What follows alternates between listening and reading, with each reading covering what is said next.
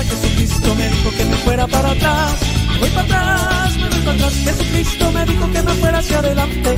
Me voy para adelante, me voy para adelante. Jesucristo me dijo que me fuera a la derecha, a la derecha, a la derecha. Jesucristo me dijo que me fuera para la izquierda, para la izquierda, para la izquierda. Jesucristo me dijo que me fuera para atrás. Me voy para atrás, me voy para atrás. Jesucristo me dijo que me fuera hacia adelante. Me voy para adelante, me voy para adelante. Donde Él me llame, donde lo precise, estaré. Y si es necesario, su nombre en la luna proclamaré. Donde Él me llame, donde lo precise, estaré. Y si es necesario, su nombre en la luna proclamaré.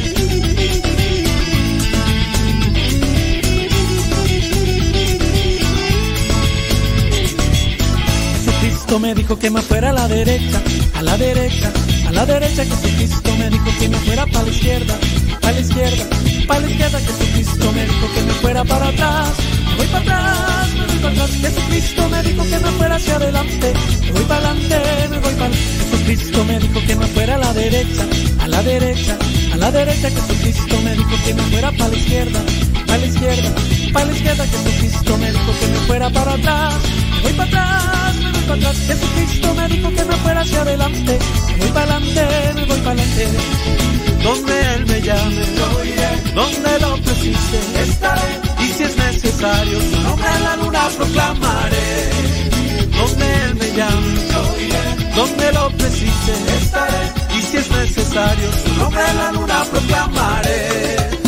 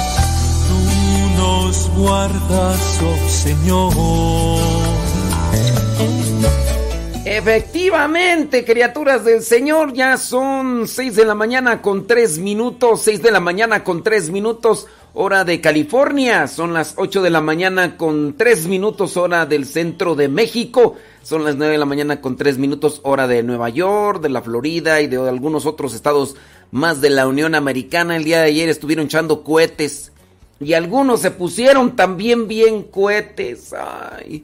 Y el día de ayer hicieron ya celebración, el año pasado pues, no se pudo, pero ya anduvieron por ahí haciendo desfiles y demás, quemándose y quién sabe cuántas personas por ahí quedaron heridas, ¿no? Porque nunca falta por ahí alguna persona que le gusta hacer mucha polvadera y se andan quemando con los cohetes. 4, 4 de julio, hoy es día lunes 5 de julio, por si usted está medio dormido y se está apenas despertando.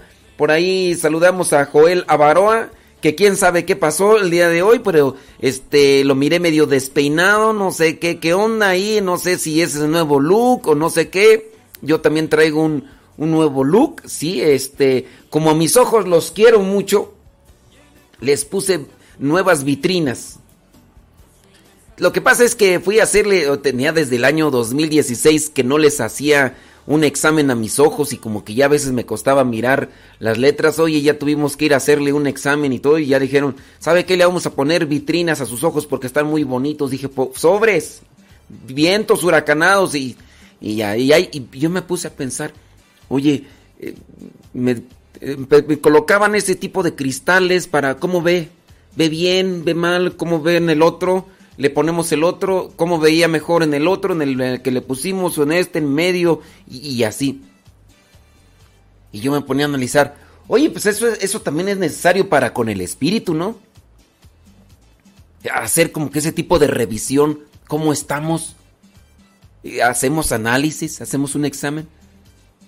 Yo, yo le invito, ¿verdad? Para que ustedes también tengan a consideración de así como los que están ya defectuosos como Johnny Laboriel de los ojos, que ya no ven bien y que ya tienen que andar ahí cerrando los... Que también, si van con el no con el optometrista, como si van con el optometrista, que también vayan con una persona que les oriente espiritualmente. Ayer eh, fueron dos o tres personas, tres personas con las que eh, ayer domingo, en algunos momentos de la celebración, pidieron hablar eh, así personalmente. Otra persona que conozco y de la que a la cual le vamos dando un seguimiento eh, me pidió hablar por teléfono, pero este ya no se pudo, ¿verdad? Porque quería una orientación y entonces pues yo le estoy marcando por teléfono, le digo, no, oye, pues no, no contestas, le digo, sorry con excuse me, y ya después pues tuvo un problema, ¿no? Pero platicaba ayer con varias personas de estas situaciones que pasan en la vida, situaciones personales, situaciones familiares, y me explicaban, esto es lo que me pasa. ¿Usted qué piensa eh, de forma cristiana? ¿Cómo debo de actuar? ¿Cómo debo de ver? Y, todo. Y eso pues nos ayuda a todos. Yo también recurro a alguien a quien le expongo una dificultad o una situación que tengo eh, pues difícil en mi vida y pues hay que tratar de, de ajustarnos, ¿no? Hay que tratar de tener un progreso también en la vida espiritual. Oye, mandamos saludar a Gustavo Tapia, no creo que nos esté escuchando. Ese rato escuchaba con Joel Avaroa que eh, hoy es cumpleaños de Gustavo Tapia y dijo que él se iba a dar un regalo de cumpleaños. Y el regalo de cumpleaños es que se dirigía rumbo a la playa, porque él pues, está allá en California, se dirigía rumbo a la playa para mirar el amanecer. Y yo digo, chido, hay, uno debe de buscar aquellas cosas que son naturales, que, que están ahí todos los días y que de repente nos, nos motivan, nos, nos iluminan, nos, no- nos elevan el espíritu. Pues, ¿Tú con qué te sorprendes? ¿Qué, qué es lo que te, te causa admiración eh, del, del día?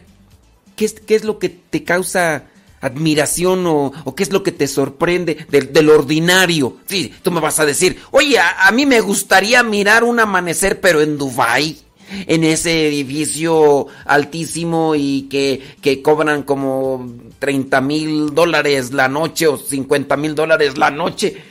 Eh, A mí me gustaría estar en estos lugares allá. No, pues tampoco no exagere, ¿verdad? O sea, a lo mejor sí tiene las posibilidades, pero de estas cosas ordinarias que tenemos todos los días.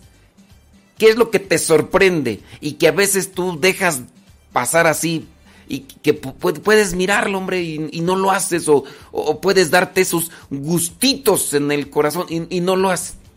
Hoy muy bien podría haber dicho Gustavo Tapia, eh, ciertamente pues ya está acostumbrado, ¿verdad? Pues ya tantos días levantándose temprano y haber dicho pues ya hoy eh, comienzo mis vacaciones y mi cumpleaños, este ya el organismo está para despertarse, hoy me podría quedar ahí dormido hasta que el sol hasta que me engorupe o no sé, y, y prefirió darse un gusto, algo que casi no ve por las cuestiones de su trabajo. Y yo también quisiera hacerlo. Yo a mí no me toca mirar eh, el amanecer o no me toca tampoco mirar el atardecer, pero cuando me toca, pues yo me quedo ahí y lo contemplo. ¿Qué es lo que te podría sorprender? Y una de las cosas que tengo ventaja aquí en este lugar donde yo me encuentro es cuando está lloviendo. A mí me encanta el, este, el clima de, de lluvia. Y obviamente mirar cómo, cómo llueve, respirar la, tierra mojada. Todavía tengo sensibilidad en el olfato y percibo los, los olores. Entonces, pues yo, yo me trato de deleitar o después de que llueve, mirar las gotitas que han quedado, las de lluvia, mirar las, las que se han quedado ahí en, los, en las hojas de, de los rosales o, o del árbol que tenemos aquí de limón. Y yo con eso trato así como que de sorprenderme, dice, gracias Señor, respiro, tengo y mm, voy a ver cuándo ya lo hago en estos días, tengo que hacerlo en estos días de lluvia. Tengo desde hace ya mucho tiempo esas ganas de quitarme los zapatos, calcetines y después de que llovió eh, empezar a caminar por el pasto eh, todo lleno de agua. Eso es lo que... A ver, tengo que hacerlo. Nada más que uno a veces ya, ya cuando está uno viejo uno le, le pone a pensar y si luego me enfermo y si luego me da gripe y luego uno que tiene que estar aquí hablando y, y qué tal si para después este ando todo ronco, uh, no se me escucha pues entonces por ese lado uno como que la, piensa un poquito, pero voy a hacerlo, ¿cómo no? A ver, platíqueme con qué se sorprenden ustedes o con qué se admiran. Dice, saludos, dice a todos los que están escuchando allá en Port Charlotte, Florida. Preparándose, dice que porque va la tormenta Elsa. Bueno, pues confiando en Dios, ¿verdad? Y buscando todas las cosas necesarias para resguardarse y cuidarse, pues adelante caminando.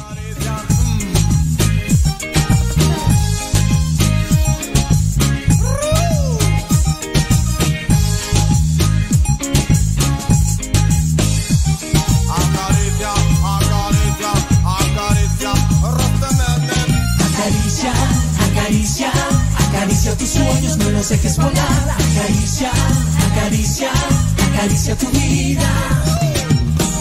A veces todo está nublado. A veces todo parece ya perdido. A veces se me escapa el llanto. A veces no me aguanto ni a mí mismo. Pero dar un paso más tu oportunidad. Tal vez la luz se encuentra al final. Echa tus miedos a volar, te ayudará. Sacude eso y ponte a gozar. Acaricia, acaricia, acaricia tus sueños, no los dejes volar. Acaricia, acaricia, acaricia tu vida. Acaricia, acaricia, acaricia tus sueños, no los dejes volar. Acaricia, acaricia, acaricia tu vida. Andaluz lucha por tus sueños. Ve por ellos, no estás aún vencido. Anda que ese es tu derecho. Que si luchas, vencer es tu destino. Porque dar un paso más tu oportunidad. Tal vez la luz se encuentra miedos a volar, no te ayudará. Sácate eso y ponte a gozar. Acaricia, acaricia, acaricia tus sueños, no los dejes volar. Acaricia, acaricia, acaricia tu vida. Acaricia, acaricia, acaricia tus sueños, no los dejes volar. Acaricia, acaricia, acaricia tu vida. Acaricia, acaricia tus sueños. Acaricia, acaricia, acaricia.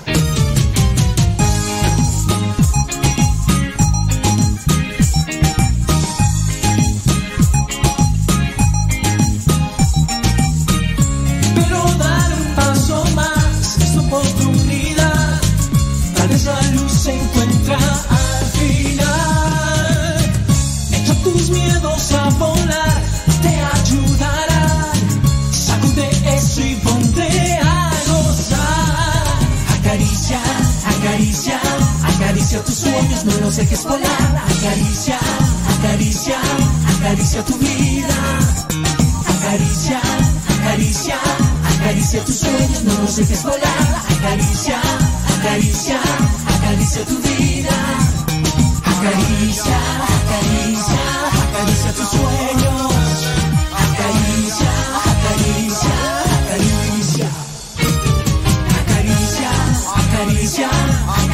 Sueños, no los dejes volar. Acaricia, acaricia, acaricia tu vida. Acaricia, acaricia, acaricia tus sueños, no los dejes volar. Acaricia, acaricia, acaricia tu vida. Acaricia, acaricia, acaricia.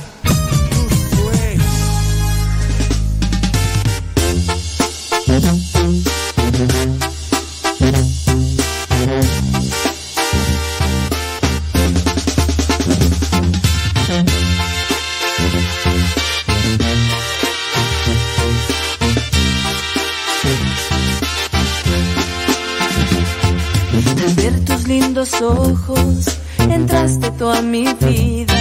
Y al mirar yo tu sonrisa, yo te entregué mi corazón. Estoy en cuerpo y alma, atada a tu vida, brindándote mi tiempo y también mi corazón.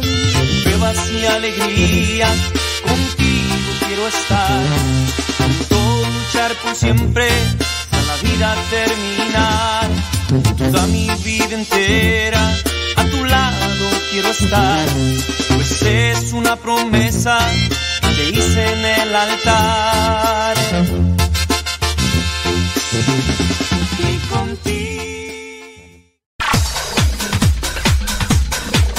Santo no es aquel que nunca ha pecado, sino aquel que se levantó de sus miserias. Vamos a escuchar el segmento El Santoral de hoy y aprendamos de aquellos hombres algunas enseñanzas para poder mantenernos en el camino que nos lleve al encuentro con Cristo, es decir, en el camino de la santidad. Y señoras y señores, chiquillos, chiquillas, chama- vámonos con el santoral. Recuerde que en el santoral podemos encontrar las referencias de qué hacer y qué no hacer para cumplir con la voluntad de Dios. Esa es, digamos, la, la intención de la iglesia al presentar a los santos. Hay que cuidar, hay que cuidar muy bien nuestras devociones, también costumbres o tradiciones, ya que en algunos sentidos y a veces nosotros nos desviamos, a veces nosotros agarramos eh, un rumbo equivocado y lejos de ayudarnos espiritualmente nos contaminamos o perjudicamos. Los santos no son amuletos, no son Dios, no conceden como tal directamente milagros, si bien son intercesores, son puentes de bendición, así como nosotros mismos aquí en la tierra oramos por uno, unos por otros, intercesores, nosotros teniendo presente lo que nos dice la iglesia como dogma de fe, que ellos ya gozan de la presencia de Dios, pues lo que hacemos es pedir oración. Ahora, ¿es obligación? ¿Es así como que es obligatorio que tenga uno que recurrir o a la Virgen o a los santos para alcanzar de Dios los milagros? No. No, no, no es una obligación si quiere, ¿verdad? Son, son formas. Sobre todo los santos son presentados como una referencia del cumplimiento de la voluntad de Dios. Eso es lo que se tiene que tener presente, ¿verdad? Que, que, hay personas que tienen un montón de santitos y que si no le piden a San Judas, que le piden a San Charbel, que si no le piden a San Charbel, que le piden a no sé quién, a no sé quién, a no sé quién, y ahí a ver a dónde y a dónde, a dónde agarrar. No, pues uno también debe tener cuidado, porque de repente se desvían las cosas y se convierte la persona en santero o santera y andan ahí haciendo o diciendo cosas que nomás no van de acuerdo y a veces se nos critican, algunos que no son cristianos católicos, se nos critica porque tenemos formas desviadas de la fe y con justa razón, aunque generalizan, no todos, ¿verdad? Pero sí algunos que de repente pues por ignorancia, porque no conocen o por un desconocimiento mal encauzamiento, pues sí. Oiga, pues vámonos entonces. Eh, la iglesia, el día de hoy, 5 de julio, lunes 5 de julio del 2021, la iglesia tiene presente a San Antonio María Zacaría. Él murió ahí en el año 1539. La iglesia tiene presente también a San Esteban de Nicea, obispo del siglo I. La iglesia tiene presente a San Ciprila, Santa Ciprila, mártir, dice, murió en el siglo IV. También la iglesia tiene presente a San Atanasio de Jerusalén, murió ahí en el año 452. La iglesia tiene presente a San Domicio. Domicio eh, murió en el siglo V. La iglesia tiene presente a Santa Marta, que era mmm, mamá de San Simeón, murió en el año 551. La iglesia tiene presente a San Atanasio, murió en el año 1004. La iglesia tiene presente también a Santo Tomás Abad, murió allá en el siglo 1000. Y por último, allá en China, la iglesia tiene presente a las santas Teresa Chen Jinshi y Rosa Chen Aishi, hermanas vírgenes y mártires que murieron, ¿cómo murieron tú? Mm, no dice cómo, nada más que dice que sufrieron este a ah, o sea, con lanzas. Dice que murieron con lanzas. Estas dos santas ahí en China murieron en el año 1900. Con respecto a los santos, si ustedes fueron ayer a la misa, si ustedes fueron el día de ayer a la misa, se nos presentó el paradigma o la referencia del profeta. De hecho, el Evangelio hablaba de cómo Jesús nuestro Señor Jesucristo les echa en cara a sus paisanos cuando dice, un profeta no es bien recibido en su pueblo ni con los de su casa. Ni sus, o sea, sus paisanos no lo ven bien y a veces hasta ni su familia. Los profetas regularmente alumbran la vida de los demás, pero no es bien recibido ni entre sus paisanos ni entre los de su casa. Yo hacía la referencia con la gente con la que acá se celebraba yo misa, como incluso en algún momento la misma familia de Jesús, en forma general, decían que se había vuelto loco, entonces como que no tomaban muy a bien lo que estaba haciendo Jesús de anunciar y denunciar, porque anunciaba el reino de Dios, hacía también milagros, pero también denunciaba, denunciaba las injusticias, y ese es el papel principal de todos los profetas. Ayer yo mismo en la misa le preguntaba a la gente, a ver, por favor, levante la mano de ustedes, levanten la mano, ¿quién es un profeta de ustedes? Podría yo decir que un 35, 40% de los que estaban presentes ahí en la Santa Misa levantaron la mano, un 35%, 30, 35%. Eso me da a mí a conocer que ese 30-35% de la gente más o menos está allí en el camino de la evangelización, porque distinguían. Los otros a lo mejor o- en la duda o a lo mejor este por vergüenza o quién sabe, porque también a veces hay apatía, no levantaron la mano. No levantaron la mano, entonces yo les pregunto a ustedes, entre ustedes, ¿quién es profeta? Que nos diga y por qué son profetas. La, la misión del profeta es anunciar el reino y denunciar las injusticias. Obviamente, para anunciar el reino hay que tener caridad. Para denunciar las injusticias también hay que ser cautelosos, hay que ser prudentes, no hay que ser miedosos. Hay que también ser caritativos, porque no basta con denunciar las injusticias lanzando tablazos con ah, machetazos a rajatabla, no me importa que caigan, yo tengo que anunciar las injusticias, ¿no? Hay que denunciar las injusticias, pero también hay que saber el modo en cómo tratar a la gente, porque no sea que en la denuncia de la injusticia la otra persona se sienta dolida, agredida y capaz que corre. Lo que viene a suceder, por ejemplo, con nosotros, eh, en la cuestión de, de cuando estamos en, en la, en la iglesia y hay personas que se equivocan. Las personas se llegan a equivocar o porque llegan tarde a la misa y todo, si el sacerdote o quien está al frente no tiene caridad para hacer esta denuncia de, oigan, por favor, ya lleguen tempranito. No, no, si uno no tiene caridad para con este tipo de llamados a la corrección, pues entonces puede ser que la otra persona empiece a salirse o incluso se vaya a alejar. Alguien se equivocó, esta persona se equivocó. ¿De qué manera la corriges? Ciertamente a veces nosotros, sin darnos cuenta, nos ponemos a un nivel pensando que las otras personas caminan a la par de nosotros y no es así. Alguien puso o alguien dijo un comentario ahí en las redes sociales y de repente nosotros así como agresivos, violentos, nos dejamos ir sobre la persona y le damos una trapiada. tas, tas, tas. Y a veces tremenda equivocación. ¿Por qué? Porque la persona puede sentirse reemplazada o, así quitada del camino y puede decir, pues ya para qué me acerco, mejor me voy. Y, y así son los de la iglesia y mira nada más. Puede ser que la corrección esté bien. Lo que puede ser que no esté bien es la forma en que corregimos. Y en eso pues hay que hay que medirle el agua a los camotes todos porque nos hemos equivocado. ¿Quién dijo que no? Y pues hay que también pedir disculpas y hay que también pedir perdón.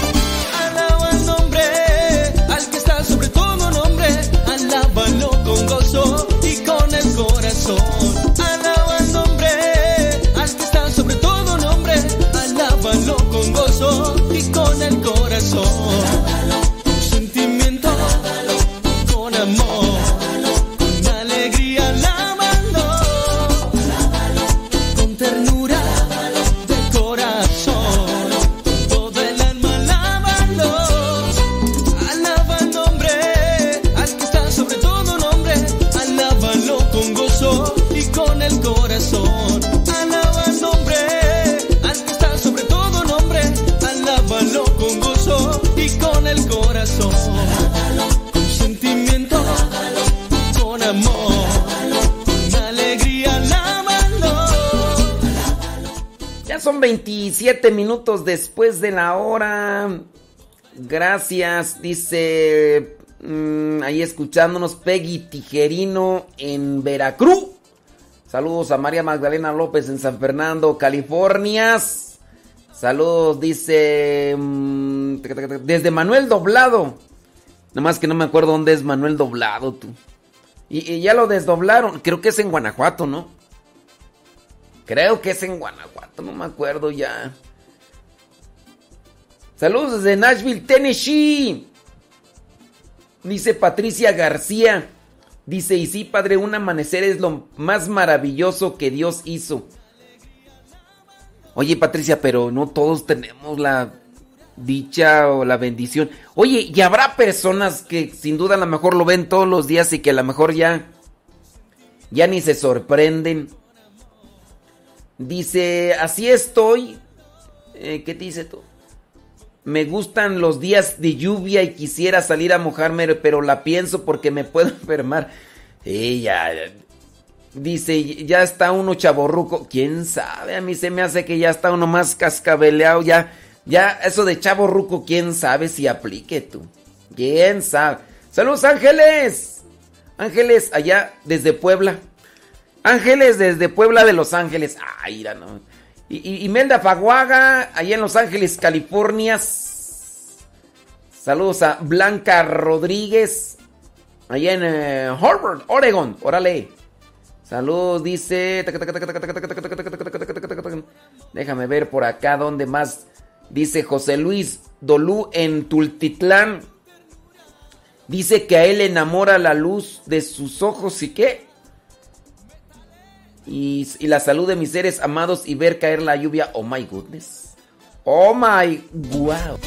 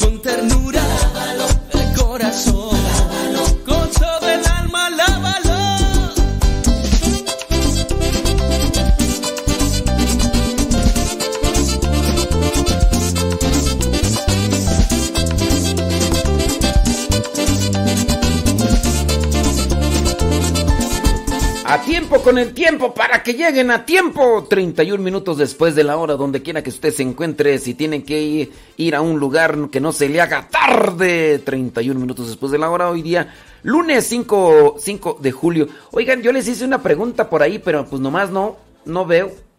Eh, veo, sí, comentarios y saludos ahí David Trejo, ahí saludando, y que mándeme mis saludos, de que por qué ella no me saluda, y que por qué nada más a otros, y que, y que a mí no, y que no sé cuánto, y mensajes en esa línea y demás, y, todo. Oye, pero yo hice una pregunta, ¿quién de ustedes es profeta y por qué son profetas? Y nomás, nariz, bola, no hay nada de nada. Déjame ver por acá. Dice, escuchándolos y mira, hay muchas peticiones de saludo. Mándeme saludos y bueno, ahí les van los saludos. Saludos a everybody in your home. A, todos, les mandamos saludos a todos. A todos, hasta los que no nos escuchan. Ahí están saludos para todos. Ya. Que no digas que no te salude. ¿Nos estás escuchando? Saludos a todos los que nos están escuchando. ¿Nos está escuchando? Ahí va el saludo para ti. Ahí está, ¿verdad? Porque Sí, mucha petición de salud y todo el rollo. Oye, pero yo les hice una pregunta. ¿Quién de ustedes es profeta y por qué son profetas? Y nomás, mira, déjame ver por acá. Bli, bli, bli, blu, blu, blu, bla, bla, bla, taca, taca, ta, tiqui, tiqui, ti, tucu, tucu, tu, tucu, tucu, tu. Y, y pues nomás no veo nada, tú. Y aquí están varios mensajes y demás, pero pues nomás no. No, no, no, no. Yo, a mí se me hace que ni nos están escuchando. Puede ser posible. Bueno, pues yo quería ver algún comentario con relación a esa pregunta, pero pues nomás no. Vámonos pues entonces. Características. Yo estuve buscando por ahí algunas características del, del ser profeta. El día de ayer también, con relación a la primera lectura que se nos mencionaba en la Santa Misa eh, del profeta Ezequiel, se nos hablaba de la postura y actitud del profeta. Ezequiel fue llamado por Dios para que anunciara la buena nueva a un pueblo necio, a un pueblo rebelde, a un pueblo eh, eh, soberbio. Dios le dice claramente a Ezequiel, te voy a mandar en medio de esta gente necia y no muy posiblemente no te van a hacer caso, pero tú no dejes de anunciar para que ellos vean que entre ellos hay un profeta. Y así me hagan caso o no me hagan caso, yo soy llamado a ser profeta. Si no me hacen caso, el llamado que tengo de ser profeta trae un beneficio para mí. Si los demás quieren escuchar y hacer caso de lo que pide Dios, bueno, adelante. Otra característica. En la segunda lectura que se presentaba en la misa el día de ayer, se nos hablaba San Pablo de una debilidad que él tenía. Y eso lo unimos a las características del profeta. Ciertamente el profeta tiene que esmerarse, tiene que esforzarse todos los días por cumplir con la voluntad de Dios, por hacer lo que a Dios le agrada. ¿Será inmaculado? ¿Será una persona perfecta? Muy posiblemente no. San Pablo da a conocer sus debilidades. Tengo en mí una ponzoña que me... Tengo una espina clavada. Es como un aguijón del diablo que no se separa de mí. Tres veces le he pedido al Señor que me quite esta espina clavada en mi carne. Y el Señor me ha dicho, mi amor es todo lo que necesitas. Te basta mi gracia. Y eso es lo que necesitamos. Y ciertamente con debilidades y todo, pues tenemos que seguir caminando. Eso sí, no hay que justificarse y decir, ay, pues, ¿qué- ¿quién es perfecto? ¿Quién es perfecto? Presente tengo yo la situación de un señor hace muchos, pero muchos años. Estaba yo en un lugar de la Mancha confesando y llegó una señora y me dice, padre, ¿podría confesar a mi papá? Le dije, pues sí, pues estoy confesando, pues tráigame. Y entonces pues yo pensé que iba a traer al señor en silla de ruedas, no, lo traía de la, de la mano y ya se sentó el señor. Y entonces ya comenzamos con la confesión. Y entonces pues ya le digo, a ver señor, pues dígame sus pecados. Dice, pues no tengo. Le digo, a ver, ¿hace cuánto tiempo que no se confiesa? Dice, pues hace muchos años. Le digo, a ver, usted dice que no tiene pecados. Usted no dice malas palabras. Y me dice el señor, dice, ¿y a poco usted no las dice? Le dije, a ver, usted no tiene malos pensamientos, dice. Y el señor dice, ¿y a poco usted no los tiene? Y le digo, a ver, ¿quién está confesando a quién? Ah, sí, usted me está confesando a mí o yo le estoy confesando a usted. Usted tiene que analizar. Dice, pero, pues, ¿quién no hace eso? ¿Quién no comete eso? Le digo, mire, todos podemos cometerlo, pero no en los mismos niveles, no en los mismos grados, no en las mismas veces o en las mismas situaciones.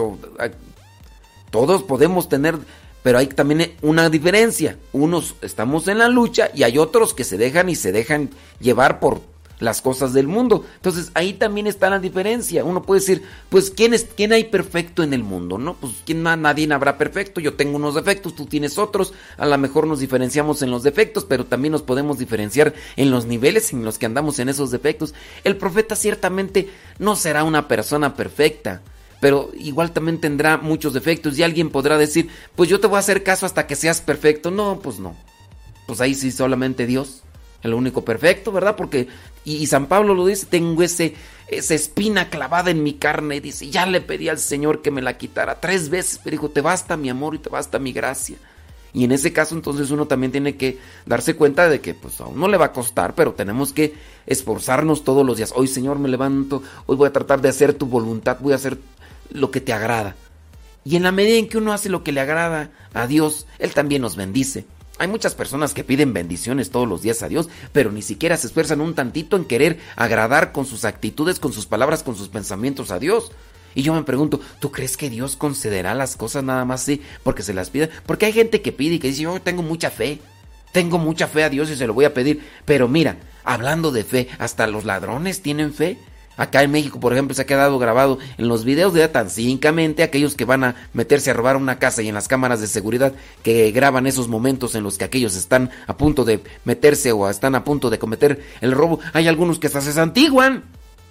Aquel caso de aquella señora que se metió ahí a la parroquia ahí de San Juan Diego, ahí en Cuautitlán Izcalli, que antes de eh, robarse la custodia, una custodia metálica con, con un color eh, dorado, quién sabe, a veces no, ni, ni, es de oro, es solamente un, un material que sí está bien pulido y todo, pero ni, ni es muy muy, costosa. La señora, antes de agarrar la custodia, donde estaba Jesús de Eucaristía, y que la señora a lo mejor se metió a hacer oración, pero como miró ahí todo des descubierto, haber dicho, no, pues ahorita, cancha libre, ahorita me aprovecho. La señora hasta se santiguó.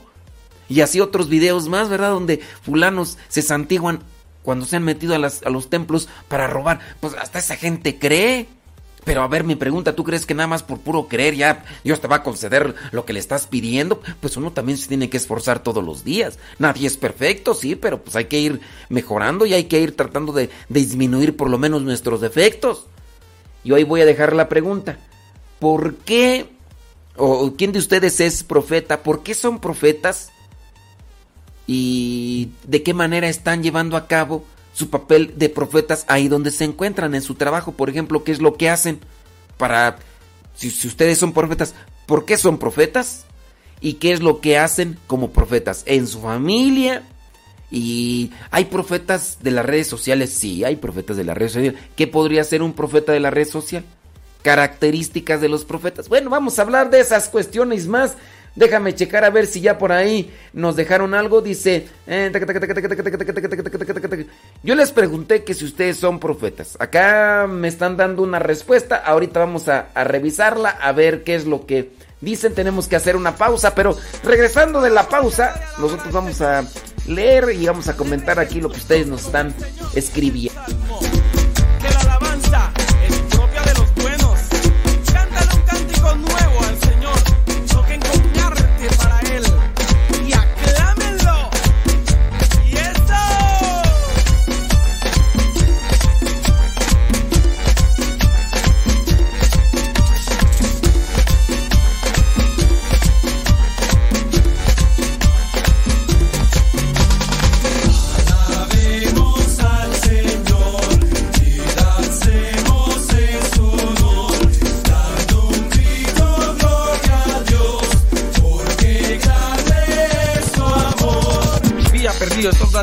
Mi vida intranquila no halló la salida, tristeza y dolor todos los días, corría, reía, amargura sentía, un día una luz en una asamblea, todos cantaban loca manera, mi alma sentía un muro caía, con esta alabanza encontré la alegría.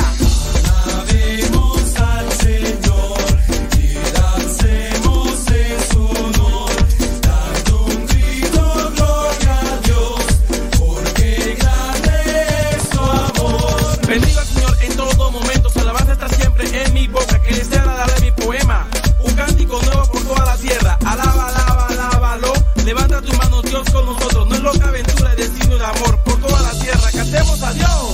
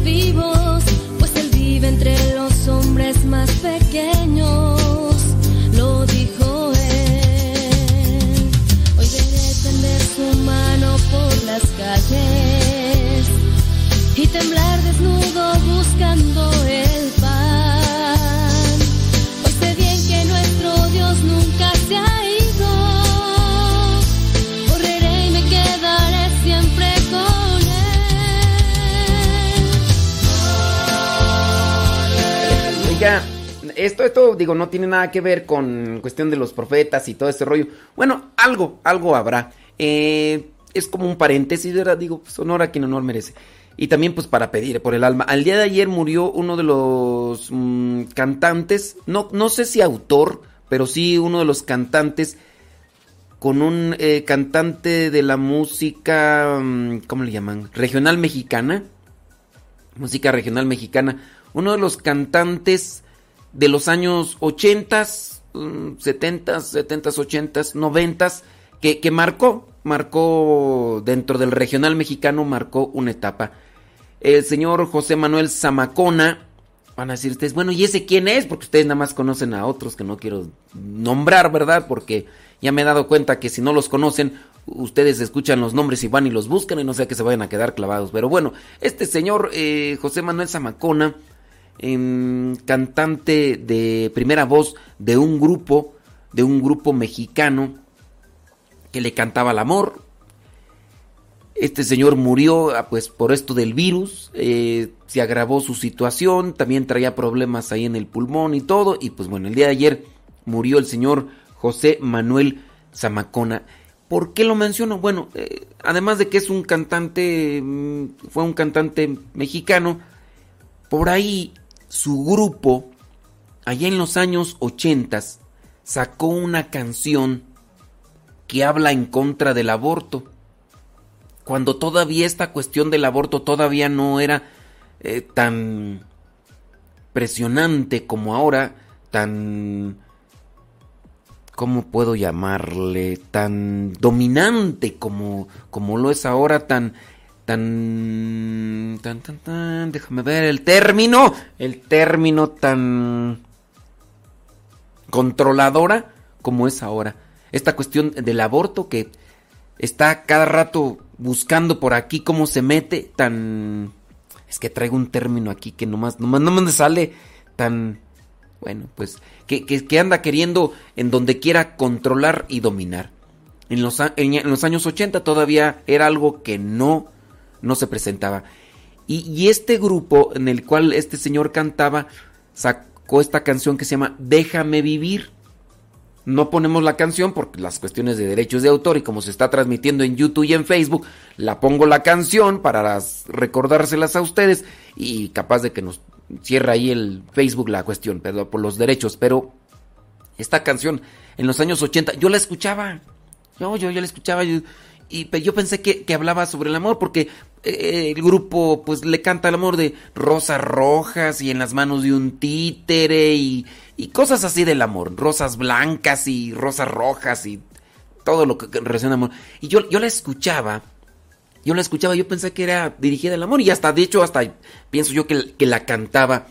Y no fue hasta ya cuando yo era misionero, en una ocasión viajando hacia uno de los estados de la República Mexicana para impartir unos temas en un retiro, eh, viajando en el autobús, dormitando en la noche, eh, el señor del autobús llevaba la radio prendida y en la radio pues iban poniendo música regional mexicana y viene esta canción la cual pues se conectó con el tiempo de mi infancia y empecé a seguir la letra de la canción y me di cuenta en ese tiempo, ya cuando yo era ya misionero, me di cuenta que la canción no hablaba del amor de, de pareja, sino hablaba del amor de un niño que le decía a su mamá que, la que lo dejara vivir.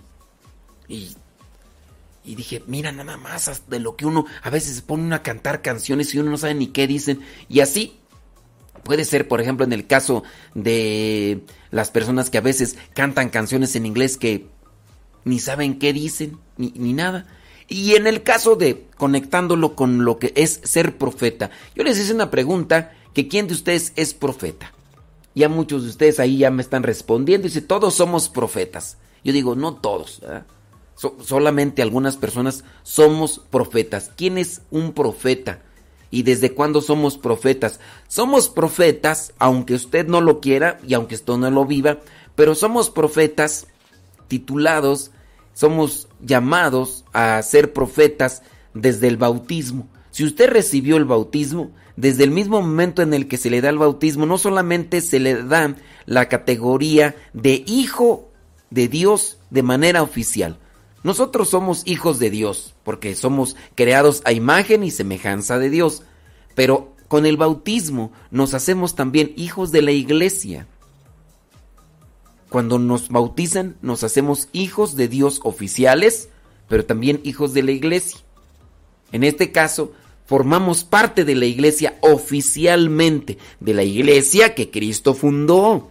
Tú eres Pedro y sobre esta piedra edificaré mi iglesia. Y ya después viene la indicación, vayan, anuncien a todos la buena nueva y bautícelos en el nombre del Padre, el Hijo y el Espíritu Santo. Amén. Con el bautismo nos hacemos hijos de Dios. Oficialmente nos hacemos hijos de la iglesia. Pero también nos configuramos como sacerdotes. Sacerdotes que en el sacerdocio común porque ofrecemos a Dios. Ofrezco a Dios la mañana, Señor, no me quiero levantar, estoy cansado, te ofrezco mi cansancio. El sacerdote es el que presenta una ofrenda. Hablando de los diferentes sacerdocios que incluso hay en otras religiones, hablando de nosotros, el sacerdote es aquel que ofrece una oración a Dios y que presenta una ofrenda. Dentro de este sacerdocio común que todos tenemos con el bautismo, pues ustedes también tienen la oportunidad de ofrecer, ofrecer su oración, ofrecer un sacrificio.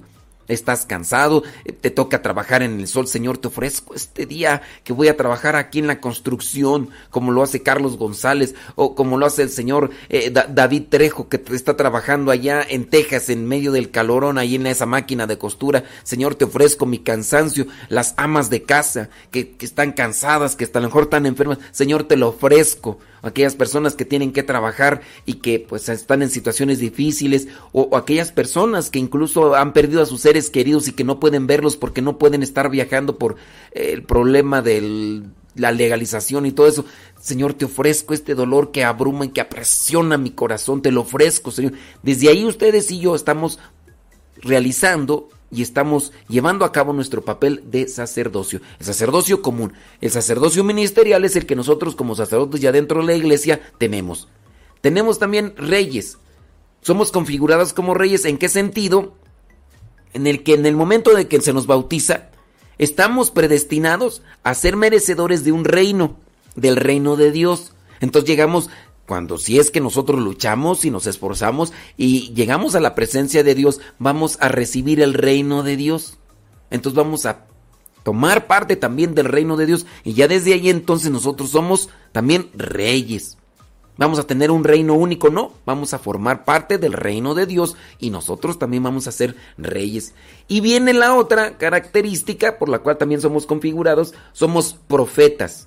El problema aquí es que a veces ni una cosa ni otra hacemos tú. Ni una cosa ni otra. Ni, ofrecemos a Dios, o sea, el hecho de que se nos haya configurado como sacerdotes, ni ofrecemos a Dios, Señor, te ofrezco este cansancio, Señor, te ofrezco esta situación, ni ofrecemos a Dios oraciones, ni ofrecemos cosas como sacrificios. La otra, eh, no nos esforzamos por ganar o por buscar el reino de Dios, porque para eso pues hay que hay que trabajarle, hay que cumplir con la voluntad de Dios. Sí está bien, nuestro Señor Jesucristo se ofreció en la cruz para darnos ese reino, pero ah, pues como ya él ya lo ofreció, pues yo le voy a dar vuelo a la hilacha, ¿no? Me voy a revolcar en el pecado. Acabo ya ya tengo comprado el boletito. No, chiquitito, también tiene que poner su parte y si usted no pone su parte, pues nomás no llega a donde está predestinado a llegar junto con todos, ¿verdad? Y en el caso de ser profetas, somos profetas configurados como profetas, pero a lo mejor igual no estamos llevando a cabo esa función. No anunciamos el reino de Dios ni en las redes sociales. ¿Qué es lo que publicas en las redes sociales? ¿Qué comiste? ¿A dónde fuiste? Y todo. No, no publicas algo que edifique. Mencionaba yo de este señor que estaba dentro de la música regional mexicana sacó esta canción, esta canción que habla en contra del aborto. Y es una canción secular, pero que habla de déjame vivir. ¿Cuántos artistas no hay que se callan y son cristianos y se callan? ¿Por qué? Porque tienen miedo a que los vayan a cancelar, porque ahorita con esto de la cancelación y todo lo demás.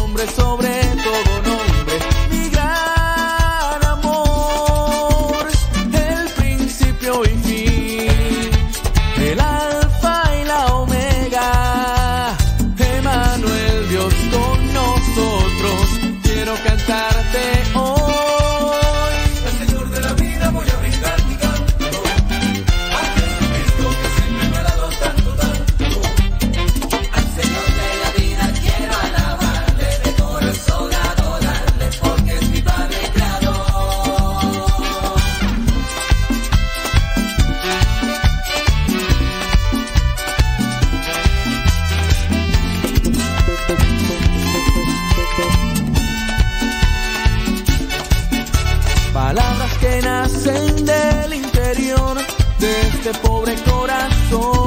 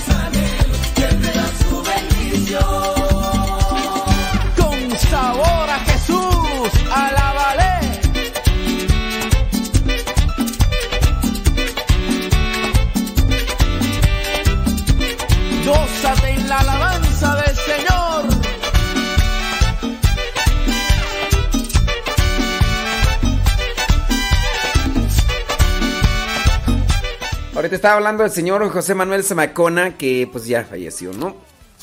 Fíjense que él, este, mm, bueno, no sé cómo haya quedado al final, ¿verdad? Porque Pero en, en este caso, el grupo que pertenecía se, se apegaron mucho a los testigos de Jehová. No sé, no sé si, si seguía siendo testigo de Jehová.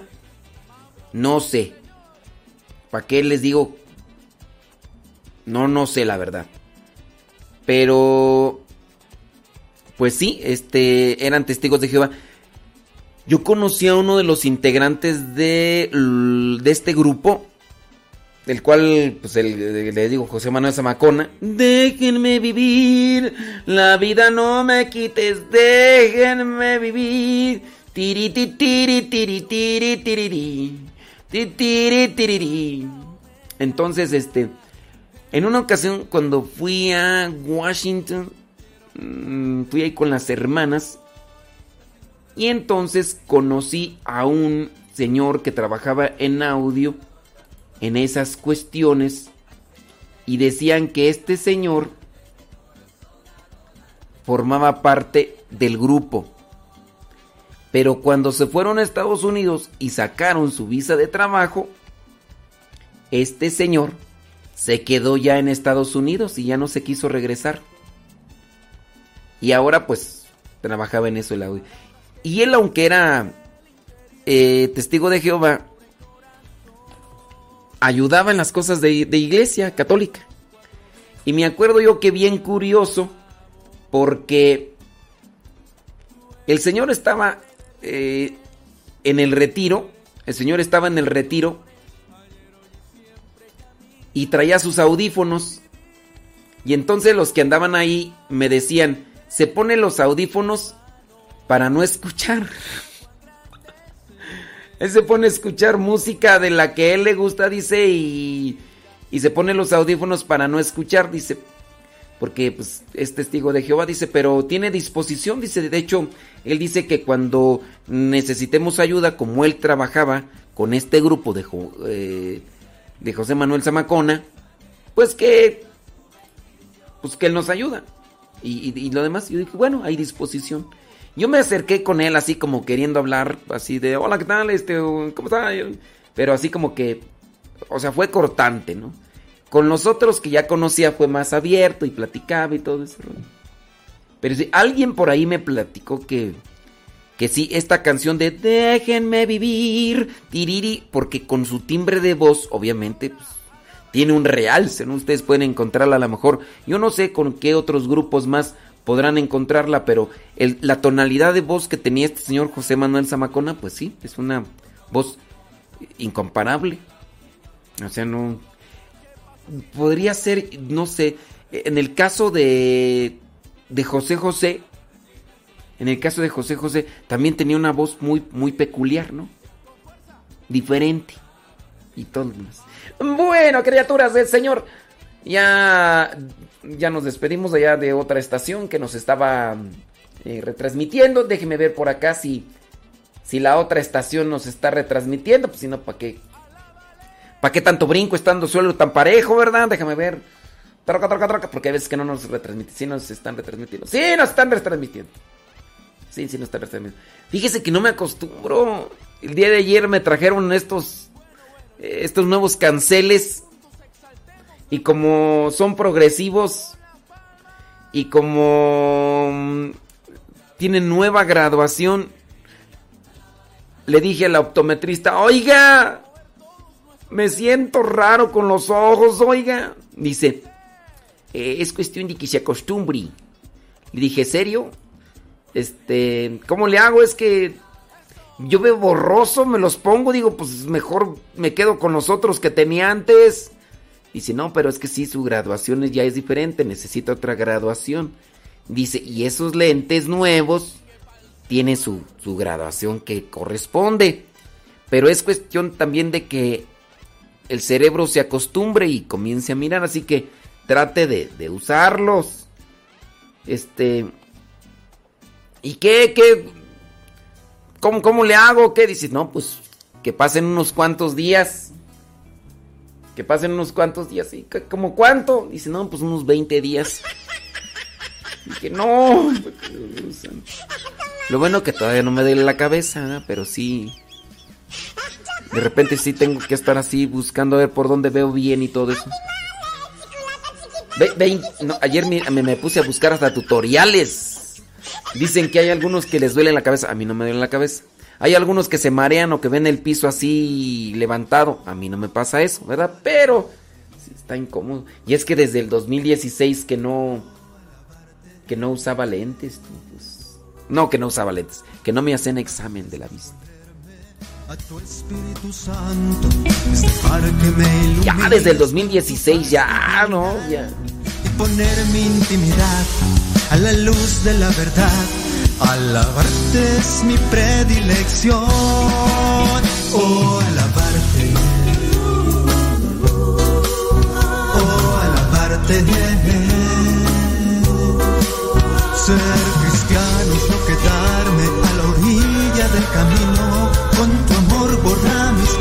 de andar comprometido y darte gloria siempre, Jesús. Dice Lupe Barriga, dice que a él le pasó igual que a mí.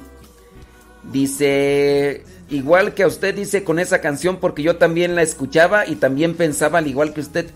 Hace algún tiempo, usted dijo que hablaba del aborto y fue que me di cuenta. o sea, Lupe Barriga, ¿tú también creías entonces que hablaba sobre el amor? Déjame vivir, la vida no me quites, déjame vivir. De veras, eh, y, y, y- y qué bonito, ¿verdad? Es, es viajar en la noche, imagínate en la noche. Andaba yo por las tierras de Guanajuato, no me acuerdo dónde me dirigía yo. Y escuchando radio, ¿no? Y escuchando la, la radio y, y de repente pasa esa canción. Tenía mucho tiempo que no la escuchaba. Esa, déjenme vivir, la vida no me quiten, déjenme vivir, mi vida, tere. Y entonces, en el ir ahí medio dormitando con los ojos cerrados, el movimiento de los automóviles, escuchando el, el movimiento del autobús, escuchando ahí las, las pláticas de los pasajeros y todo, y con las bocinas ahí. Y allá escuchaba yo la voz, eh, se escuchaba más la voz de la plática del chofer con el copiloto, del cobrador. Y en eso sale la canción esta. Y que le pongo así atención. No sé si te ha tocado así que vas viajando en el autobús y empiezas a escuchar una canción y te imaginas así como si fueras eh, haciendo un video musical, ¿no? Y en esa noche eran como las 9 de la noche y viajando yo así, rumbo a... Todavía me faltaba como una hora, dos horas para llegar a mi destino y empiezo a escuchar Déjenme vivir. Conecta la canción con mi infancia cuando escuchaba la LG La Grande desde... ¿Desde dónde es tú? De Irapuato, no me acuerdo dónde es. LG La Grande. LG, LG, LG La Grande. Y que conecta con mi infancia la canción, pero que le pongo atención. Y no, pues desde ahí. No, la busqué y la busqué y la busqué y la busqué y hasta que la encontré. Así como busqué esa de Proyecto 67, que la escuché el viernes que íbamos allá para la cantamisa del Padre Neto. De porque es el Padre Neto. Y no, pues hasta que la encontré, hasta la canté. No, soy. Me obsesiono, me obsesiono.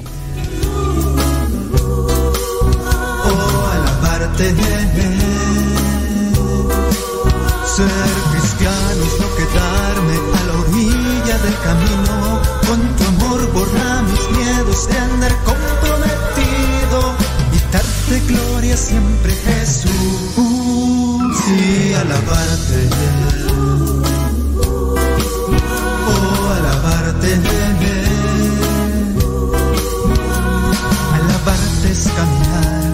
siguiéndote los pasos, es hacerme tu instrumento para que obres en mí y dejar que brilles tú y escuchar tu voluntad. Ser cristiano es una dicha especial. Oh, alabarte. Oh, alabarte.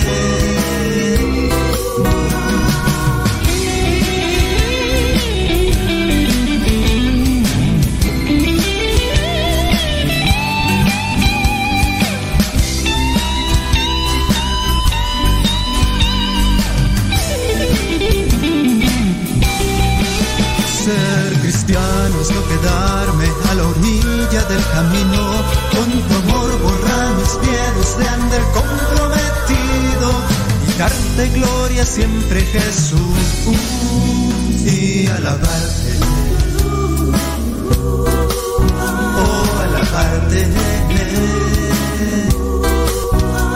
Alabarte es caminar siguiéndote los pasos, es hacerme tu instrumento para que obres en mí y dejar que brilles tú y escuchar a tu voluntad. Ser cristiano es una dicha especial. Oh, alabarte. Oh, alabarte.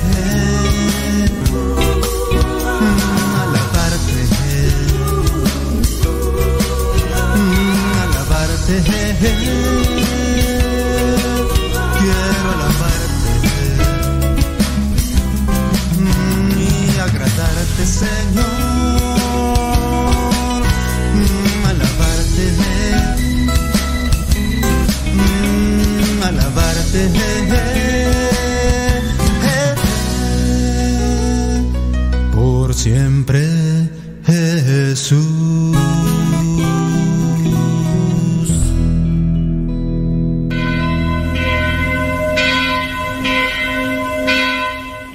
Parroquia virtual.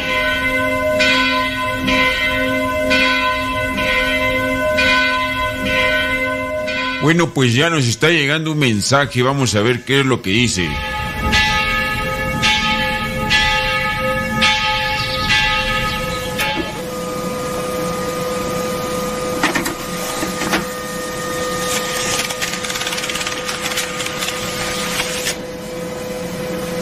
Bueno, el mensaje dice lo siguiente. Dios lo sabe todo. Eso es lo que me han dicho y me enseñaron desde el catecismo. Sabe si me voy a salvar o a condenar. Como Dios no se puede equivocar, si Él sabe que me voy a condenar, me condenaré seguro. Aquí mi pregunta, Padre. ¿Para qué me voy a preocupar de ser bueno si Dios ya sabe que me voy a condenar? ¿Qué me dice al respecto? Es cierto. Dios lo sabe todo. Y sabe si tú o yo o lo que sea sabe lo que vamos a hacer. Pero lo que tú vas a hacer lo harás porque tú quieres, no porque Dios lo sabe. Dios lo sabe porque ya ha visto lo que va a suceder, lo que obviamente lo que pasó y lo que está sucediendo. Es decir, Dios es omnisciente. Él conoce todo lo que ya sucede, sucedió, lo que va a suceder y lo que está sucediendo. Porque para Dios no hay tiempo, Dios es eterno, lo ve todo. Pero tú haces las cosas libremente.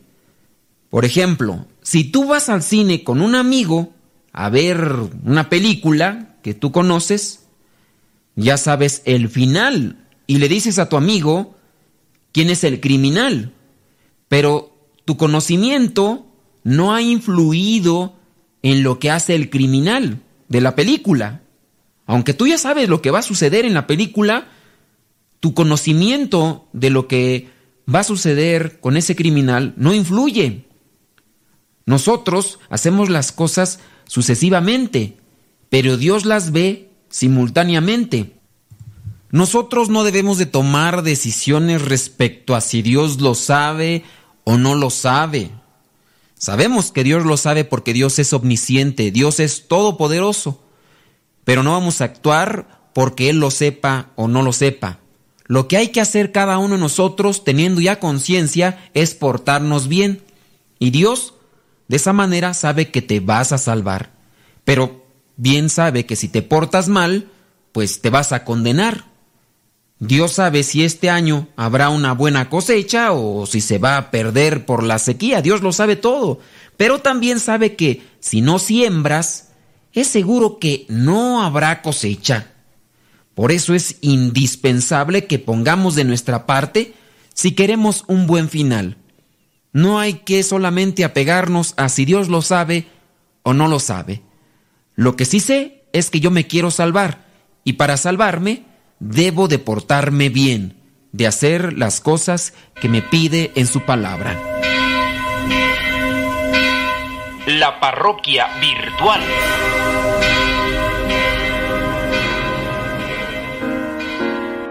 Cuánta alegría y cuánta felicidad nos proporcionan los niños. Cuando muy pequeños su inocencia, su candor, conforme van creciendo sus sonrisas, sus gestos, cuando buscan protección y se nos pegan al cuerpo, cuando requieren nuestros cuidados, cuando empiezan a balbucear y nos emocionamos al intentar interpretarlos, cuando empiezan a dar sus primeros pasos, cuando nos dicen mamá o papá, cuando corren a abrazarnos.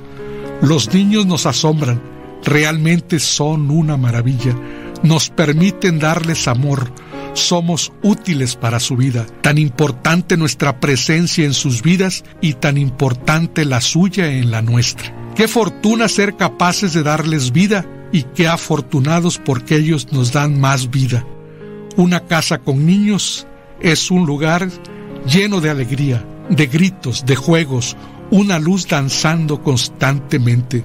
Sus porqués nos asombran y a decir verdad a veces nos cansan ¿Será porque nos hacen conscientes de nuestra ignorancia o de nuestra impaciencia? Los niños nos hacen ser padres, abuelos, tíos, hermanos, primos, padrinos. Qué bella manera de definirnos, de darle mayor sentido a nuestras vivencias diarias. Reproduzcamos en nuestra vida y conscientemente su inocencia, su sencillez, su alegría, su curiosidad, su vivir el momento. Con razón, nos han enseñado que para entrar al cielo hay que volver a ser niños. Felicidades y gracias a todos los niños que nos permiten recordarnos que son y somos una maravilla.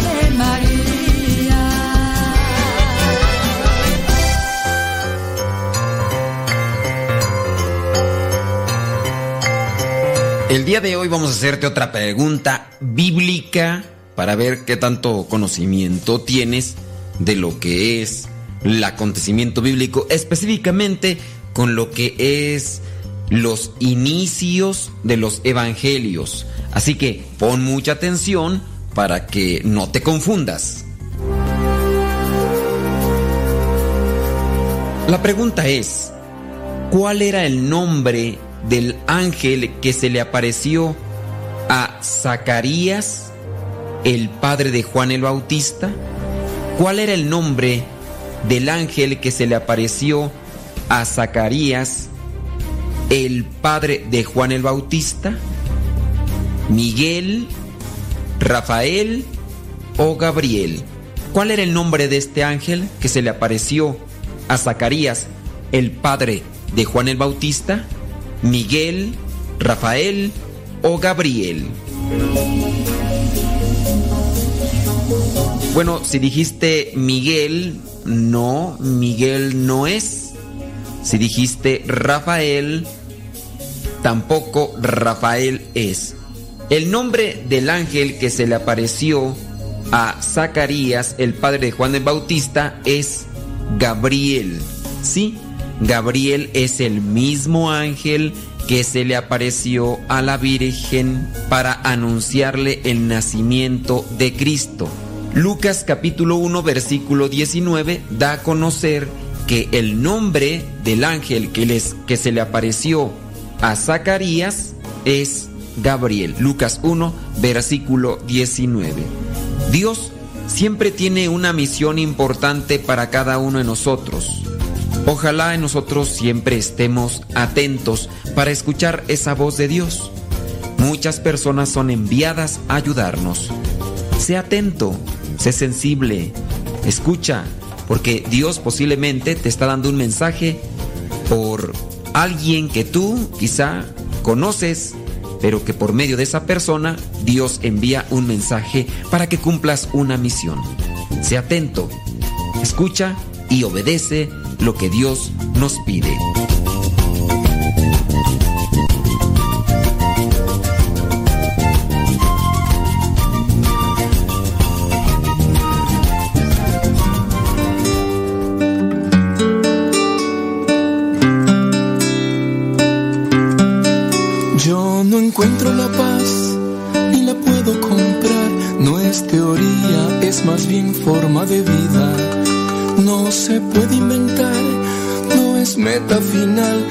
Paz es vida.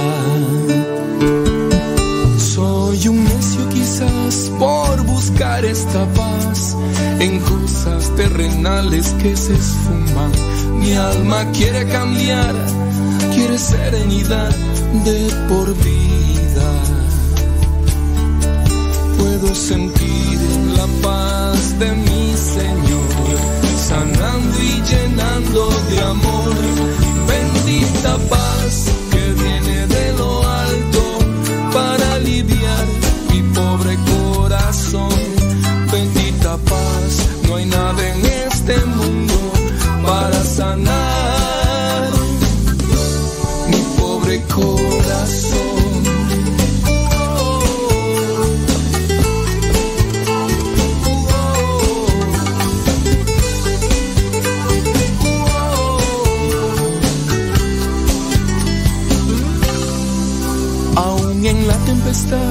Aprendí una verdad.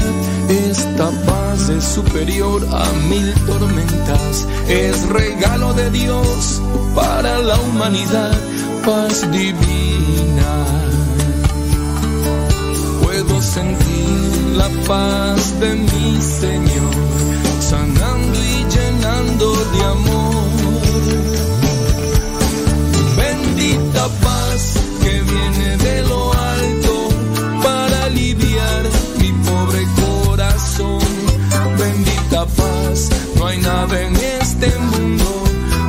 sanar mi pobre corazón. Bendita paz que viene de lo alto para aliviar mi pobre corazón. Bendita paz,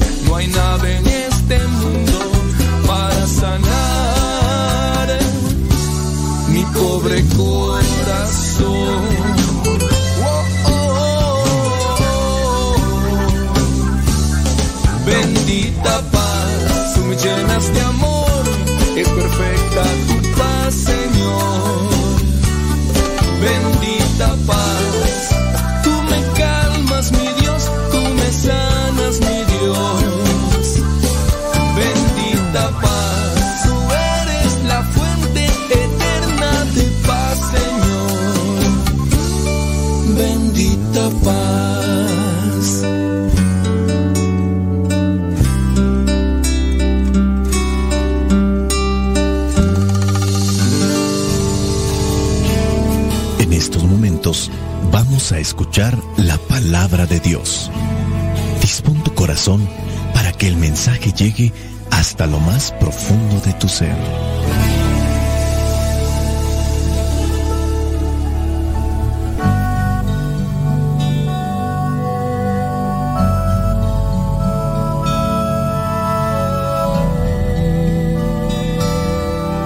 Lectura del Santo Evangelio según San Mateo, capítulo 9, versículos del 18 al 26.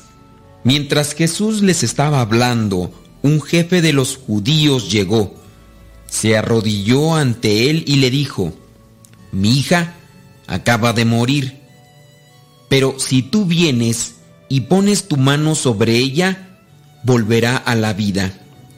Jesús se levantó y acompañado de sus discípulos se fue con él. Entonces una mujer que desde hacía 12 años estaba enferma, con derrames de sangre, se acercó a Jesús por detrás y le tocó el borde de la capa, porque pensaba, tan solo con que llegue a tocar su capa quedaré sana. Pero Jesús se dio la vuelta, vio a la mujer y le dijo, Ánimo, hija, por tu fe has sido sanada. Y desde aquel mismo momento quedó sana. Cuando Jesús llegó a casa del jefe de los judíos y vio que los músicos estaban preparados ya para el entierro y que la gente lloraba a gritos, les dijo, Sálganse de aquí pues la muchacha no está muerta sino dormida. La gente se rió de Jesús, pero él los hizo salir. Luego entró y tomó de la mano a la muchacha, y ella se levantó. Y por toda aquella región corrió la noticia de lo que había pasado. Palabra de Dios, te alabamos Señor. Nuevamente volvemos a encontrar en este Evangelio actitud de humildad. Dice, llegó uno de los jefes de los judíos, se arrodilló delante de Jesús. Creo que es una práctica que en ocasiones no realizamos ante Dios. ¿Cuántos de ustedes cuando llegan a una iglesia se arrodillan para hacer una oración? No sé, si a veces eso se nos olvida a los que estamos más dentro de la iglesia, como que nos acostumbramos a estarnos arrodillando a cada rato que después ya no lo hacemos. Lo vemos como innecesario, como que entramos mucho en confianza con Dios y no hay necesidad de hacer ese, ese tipo de actos y que solamente lo tengan que hacer los que están más necesitados o yo solamente voy a platicar con Dios y no tengo necesidad de arrodillarme. Arrodillarse. Este jefe de los judíos se arrodilla delante de Jesús y le dice, mi hija acaba de morir, pero si tú vienes y pones tu mano sobre ella, volverá a la vida. Imponer las manos. Imponer las manos no viene a ser una transmisión de poder. De hecho, podemos encontrar que algunos de los apóstoles también imponían las manos, pero no es en sí que en los apóstoles existe un poder y que por la imposición de manos venga a transmitirse. En el caso de Jesucristo sabemos que Él es Dios, sabemos que Él impone o pone su mano sobre aquellos enfermos y estos vienen a sanar. La imposición de manos viene pues a ser una manifestación de amor, también de oración sobre aquella persona. Sobre esta persona invoco la presencia del Espíritu Santo para que venga a obrar. Ahora, tengamos cuidado para que no se cometan exageraciones, ya que algunos en la iglesia que no son personas consagradas, se dedican a imponer las manos como si ellos fueran dadores de poderes o si ellos tuvieran un cierto tipo de poder especial que eso puede confundir. Yo voy a orar por una persona, no hay necesidad de que imponga como tal las manos, pero sí en su caso a las personas a las cuales incluso se le consagran sus manos, como en el caso a los sacerdotes, ellos pueden hacer una oración. También existe lo que son los diáconos que pueden hacer una oración y a la vez pueden también imponer las manos. Pero esto sería un punto aparte. Este jefe de los judíos le pide a Jesús que vaya con su hija para que le imponga la mano o le ponga sus manos y ella vuelva a la vida. Jesús escucha la voz de aquel que se pone de rodillas, se levanta y lo acompaña. Dice que también sus discípulos van con él. En el caminar sale una mujer que desde hacía 12 años estaba enferma con derrames de sangre. Se acercó a Jesús por detrás y le tocó el borde de la capa. Si ya hemos visto que el jefe de los judíos es un hombre que sí tiene mando, que tiene autoridad, pero que a la vez tiene humildad porque se arrodilla ante Jesús, también encontramos a esta mujer que es una mujer decidida, una característica que también debe de presentarse en el cristiano, decisión. Sabemos muy bien que esta mujer es hemorroísa, esta mujer sufre de derrames de sangre.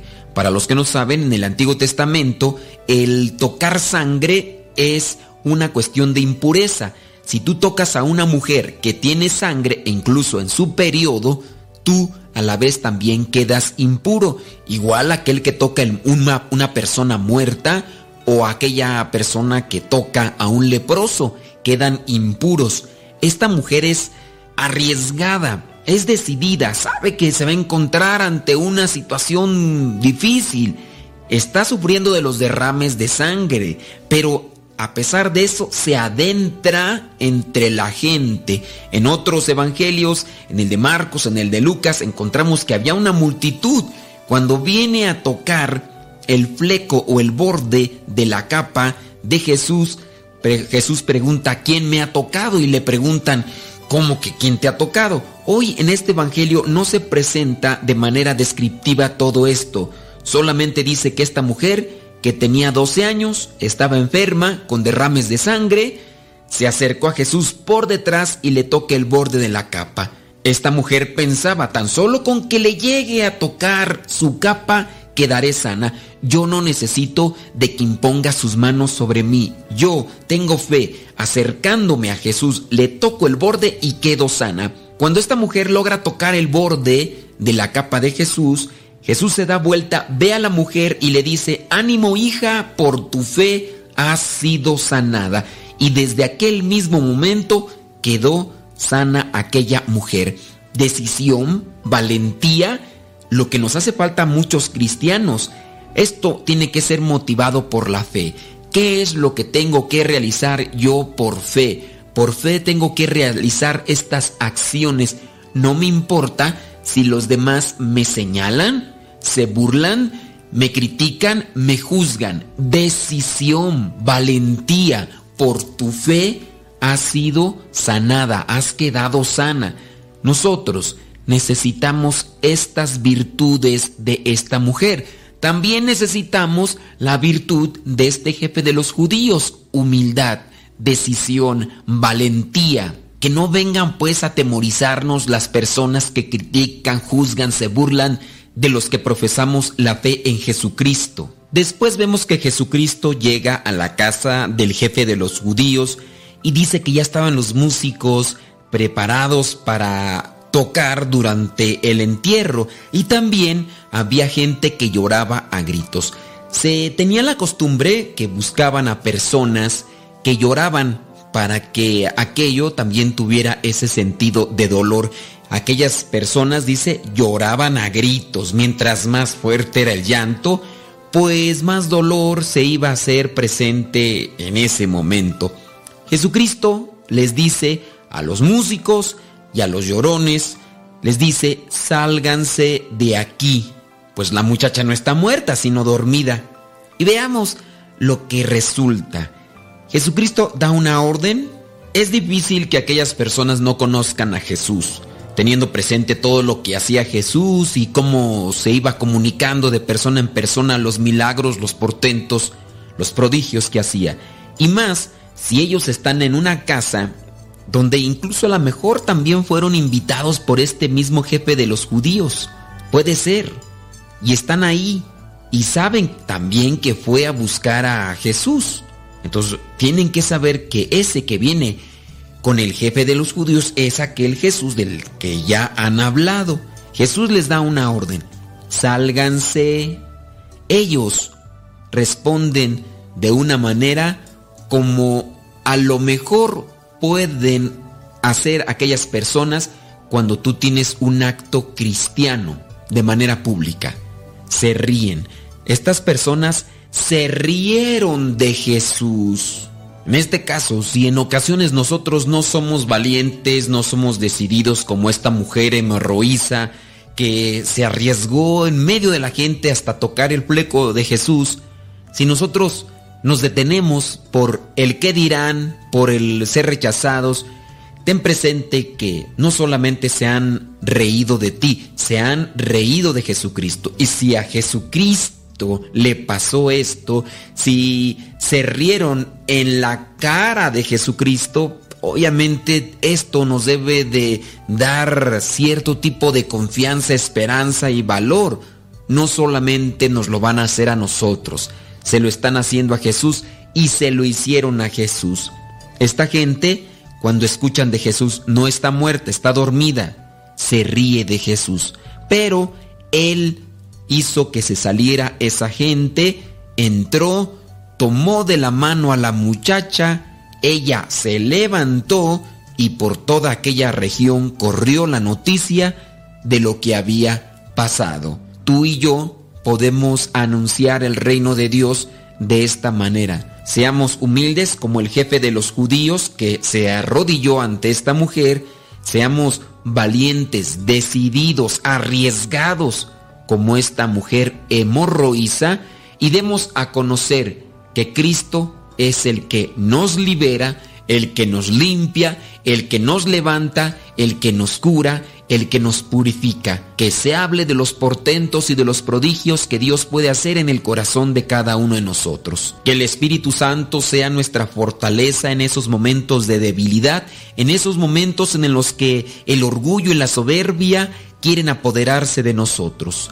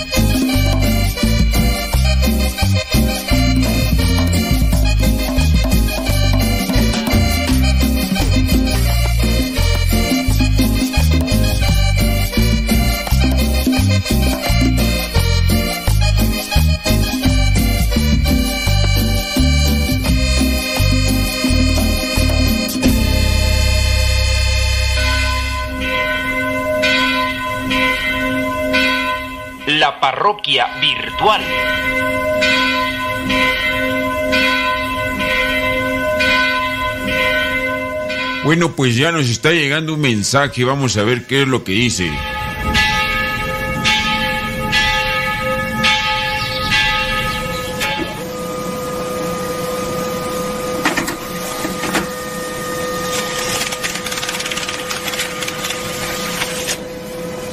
Bueno, pues este... Esto más que pregunta, parece ser que es una queja, dice... No tolero que la iglesia me imponga sus verdades. Yo soy libre para pensar lo que quiera. No creo en los dogmas que dice la iglesia.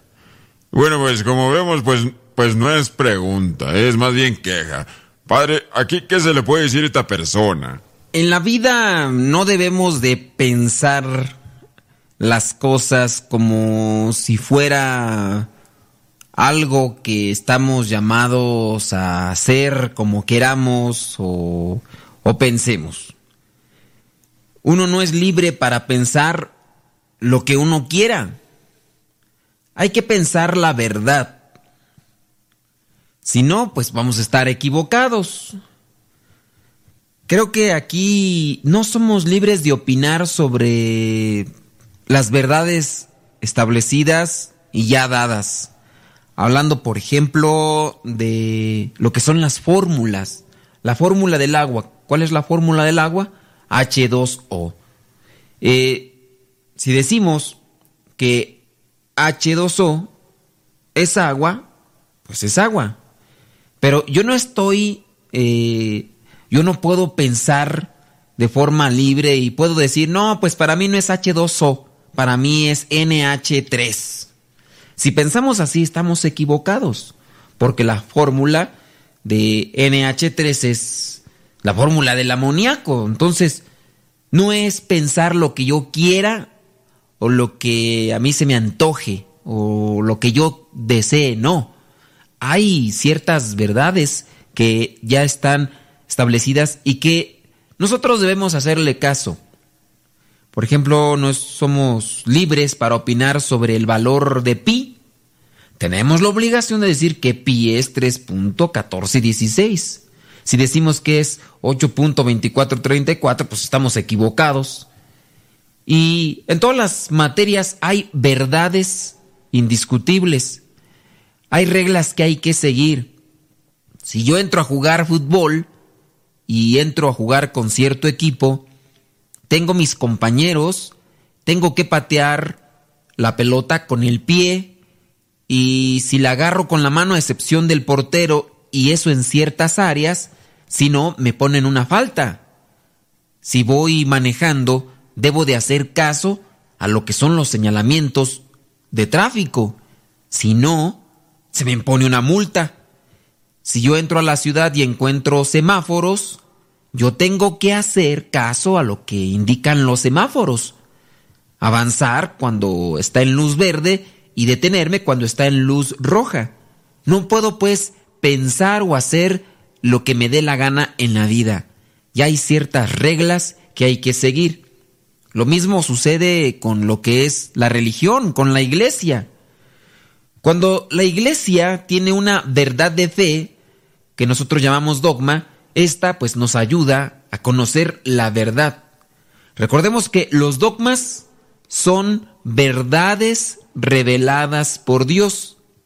Y frente a una afirmación de Dios, sobran todas las opiniones de los hombres. Lo que debemos hacer es obedecer esas verdades reveladas por Dios para no desviarnos, no equivocarnos o no realizar acciones que incluso puedan afectar nuestra vida espiritual. Por lo tanto, entonces, estamos llamados a obedecer a la iglesia, conocer lo que es nuestra iglesia, la iglesia que Cristo fundó y tener incluso la seguridad que después de más de dos mil años la iglesia se mantiene en pie, porque Cristo es quien la encabeza, Cristo es quien la fundó y Cristo es quien la va a proteger. Y a lo largo de la historia se ha dado a conocer mucho sobre lo que son los dogmas y eso nos da la seguridad de que vamos por buen camino. Por eso, hagamos caso de lo que son los mandamientos, lo que son los dogmas, y de esa manera podemos llegar incluso a lugares que aún todavía no nos corresponden hasta después de la muerte. La parroquia virtual.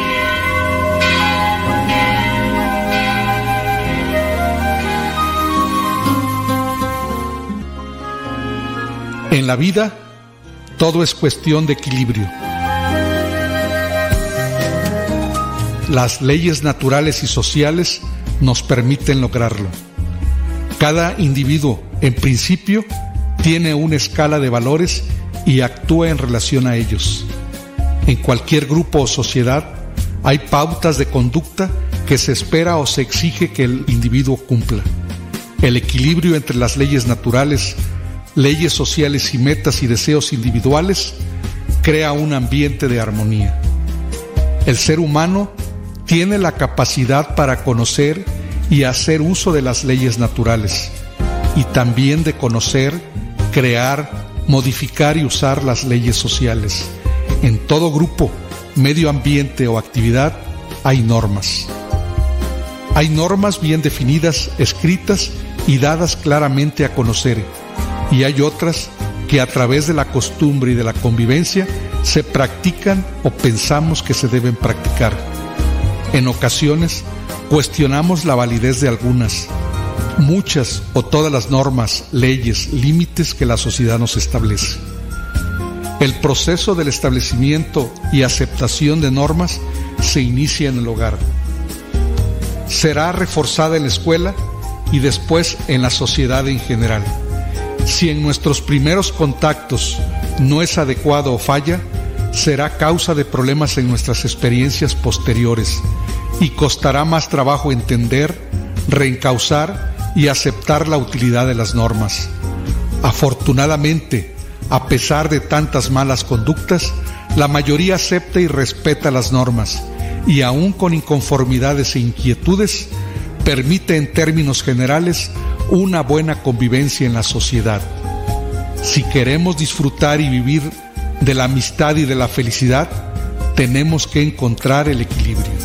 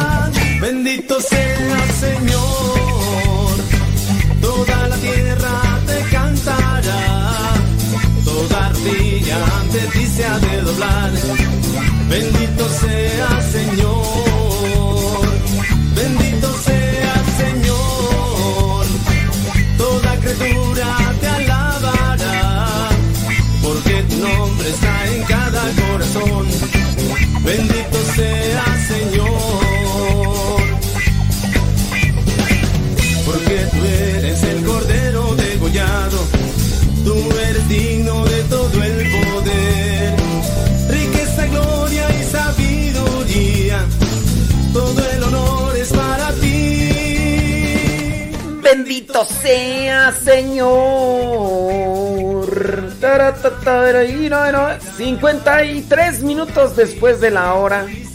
Hoy día lunes, lunes 5 de de julio. Julio regalado. Toda criatura te alabará, porque tu nombre está en cada corazón. Bendito sea Señor. Todas las criaturas del cielo y de la tierra, del mar y del espacio,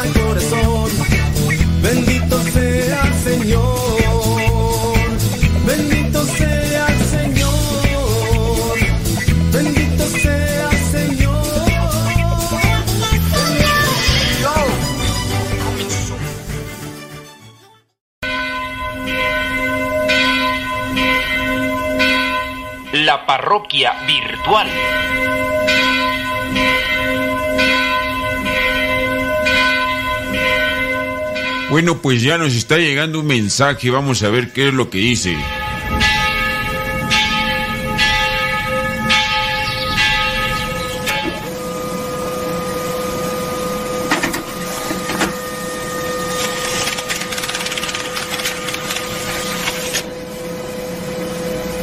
La pregunta dice lo siguiente. Después de estar casada por muchos años, ya se terminaron las fuerzas y ya decidí que no puedo más. No vamos por el mismo camino. Él tiene sus planes, sus proyectos, sus actividades y nunca me toma en cuenta. Ya no puedo más. Creo que no hay nada por hacer. O dígame usted. Cuando una persona se casa, eh, se compromete a luchar en las adversidades. Si en este caso la otra persona es la que no está cumpliendo con aquellos compromisos, con aquellas promesas, la persona debe de luchar, de hacerle entender, de hacerle comprender. Ahí está el trabajo. Hay que buscar algún medio que pueda ayudar. Porque si uno se da por vencido, ya uno está vencido. Hay que buscar los medios. Me viene a la mente a mí un pasaje bíblico. Es el Evangelio de Lucas, capítulo 13, versículos del 6 al 9. Dice así, Jesús les contó esta parábola. Un hombre tenía una higuera plantada en su viñedo y fue a ver si daba higos, pero no encontró ninguno. Así que le dijo al hombre que cuidaba el viñedo, mira, por tres años seguidos he venido a esta higuera en busca de fruto, pero nunca lo encuentro. Córtala, pues, ¿para qué ha de ocupar terreno inútilmente? Pero el que cuidaba el terreno le contestó, Señor, déjala todavía este año. Voy a aflojarle la tierra y a echarle abono. Con eso, tal vez dará fruto. Y si no, ya la cortarás. En tu pregunta no nos dices qué has hecho, pero hay que tener también paciencia y no cortarla, que la desesperación nos lleve a cortar de inmediato con aquello que en algún momento se comprometió. Aquí presenta que quiere aflojar la tierra y después echar abono. Podríamos interpretar muchas cosas con esto. Aflojar la tierra es también sacudir las ideas, hacerlo pensar, porque muchas de las veces una persona a veces está congelada en sus caprichos, en sus ideas, y solamente lo que él piensa, lo que él dice es lo válido. Hay que sacudir las ideas, hay que hacerlo pensar, hay que hacerlo reflexionar. Esto se puede hacer mediante pláticas, buscar un sacerdote, un guía espiritual que pudiera platicar con los dos, participar de un retiro, participar de unas pláticas que puedan ayudar al matrimonio como tal, consejeros matrimoniales. Después echarle abono. ¿Qué significa esto de echarle abono? Bueno, echarle algo que la fortalezca. Aquí hablando del contexto cristiano católico, pues la oración fortalece, los sacramentos fortalecen. Hablando de sacramentos, pues la confesión, la misa, la comunión, lo que es también la reflexión de la palabra. La reflexión de la palabra podríamos tomarla como abono, pero también como algo que nos ayude a pensar, sacudir, sacudir la tierra, sacudir las ideas. Ojalá y no tomes una acción apresurada, busques ayuda para sacudir la tierra y echarle abono. Tener la confianza puesta en Dios. Y si no, dice ahí, y si no, ya la cortarás. Ya la cortarás. Pero primero hay que hacer las cosas con Dios. Cuando en el Antiguo Testamento se presenta que iba el pueblo de Israel a conquistar a otro pueblo, llevaban a Dios por delante la arca de la alianza. Iban a destruir las murallas de Jericó. ¿Y qué iba por delante? El arca de la alianza, es decir, Dios. Si quieres derrumbar las barreras del egoísmo, de la soberbia, hay que llevar a Dios por delante. La parroquia virtual.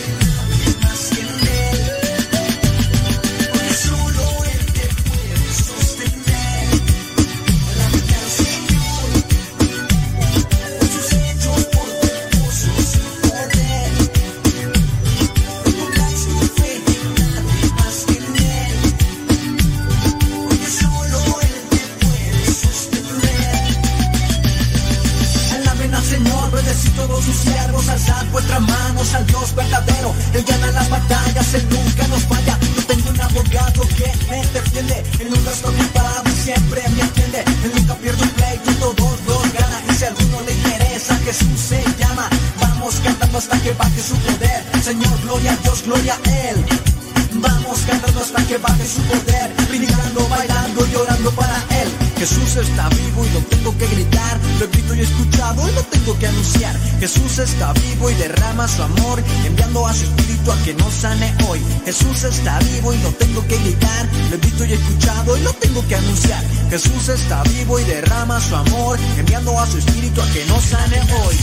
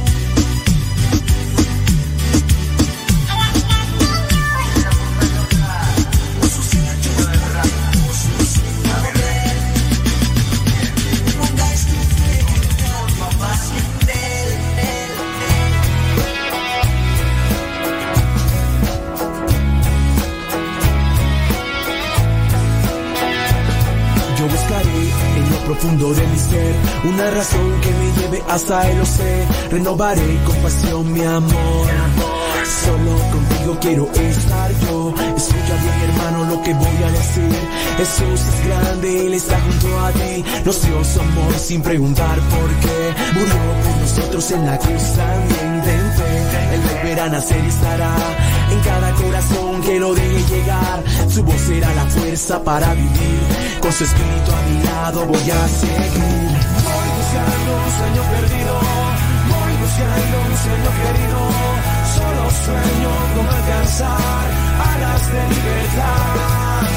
Voy buscando un sueño perdido. Voy buscando un sueño querido. Solo sueño con alcanzar alas de libertad.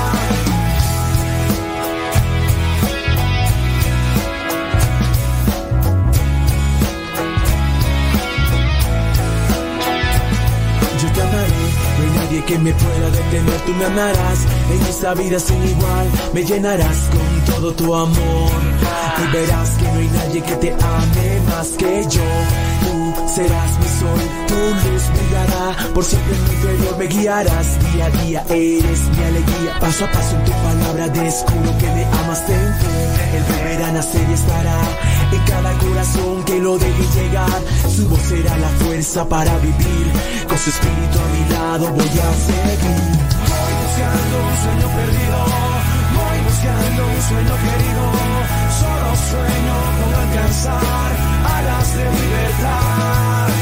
Voy buscando un sueño perdido, voy buscando un sueño querido, solo sueño con alcanzar alas de libertad.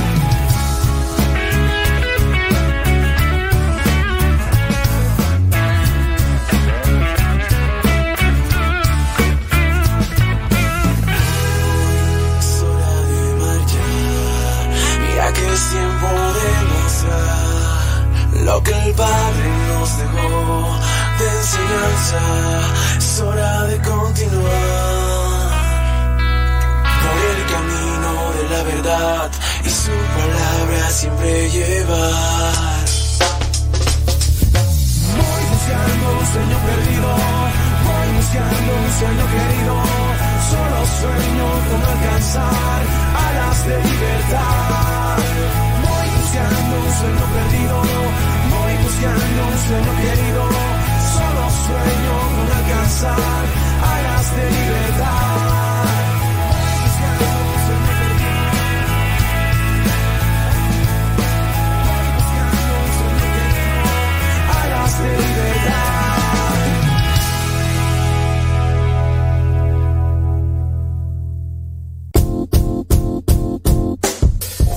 Hola padre, somos las hijas de Laura y lo escuchamos desde Denver. Este programa nos ha ayudado en la escuela. Nos gusta la trivia y todos los días lo escuchamos y todas las mañanas. Saludos a mi hermana. Hola padre, Dios lo bendiga. Me gusta la pregunta preguntona. Saludos desde Denver. Adiós.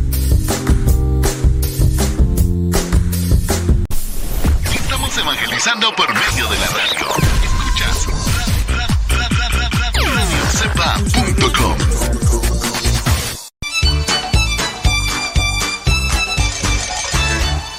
Estás escuchando la CEPA, la estación de los misioneros servidores de la palabra.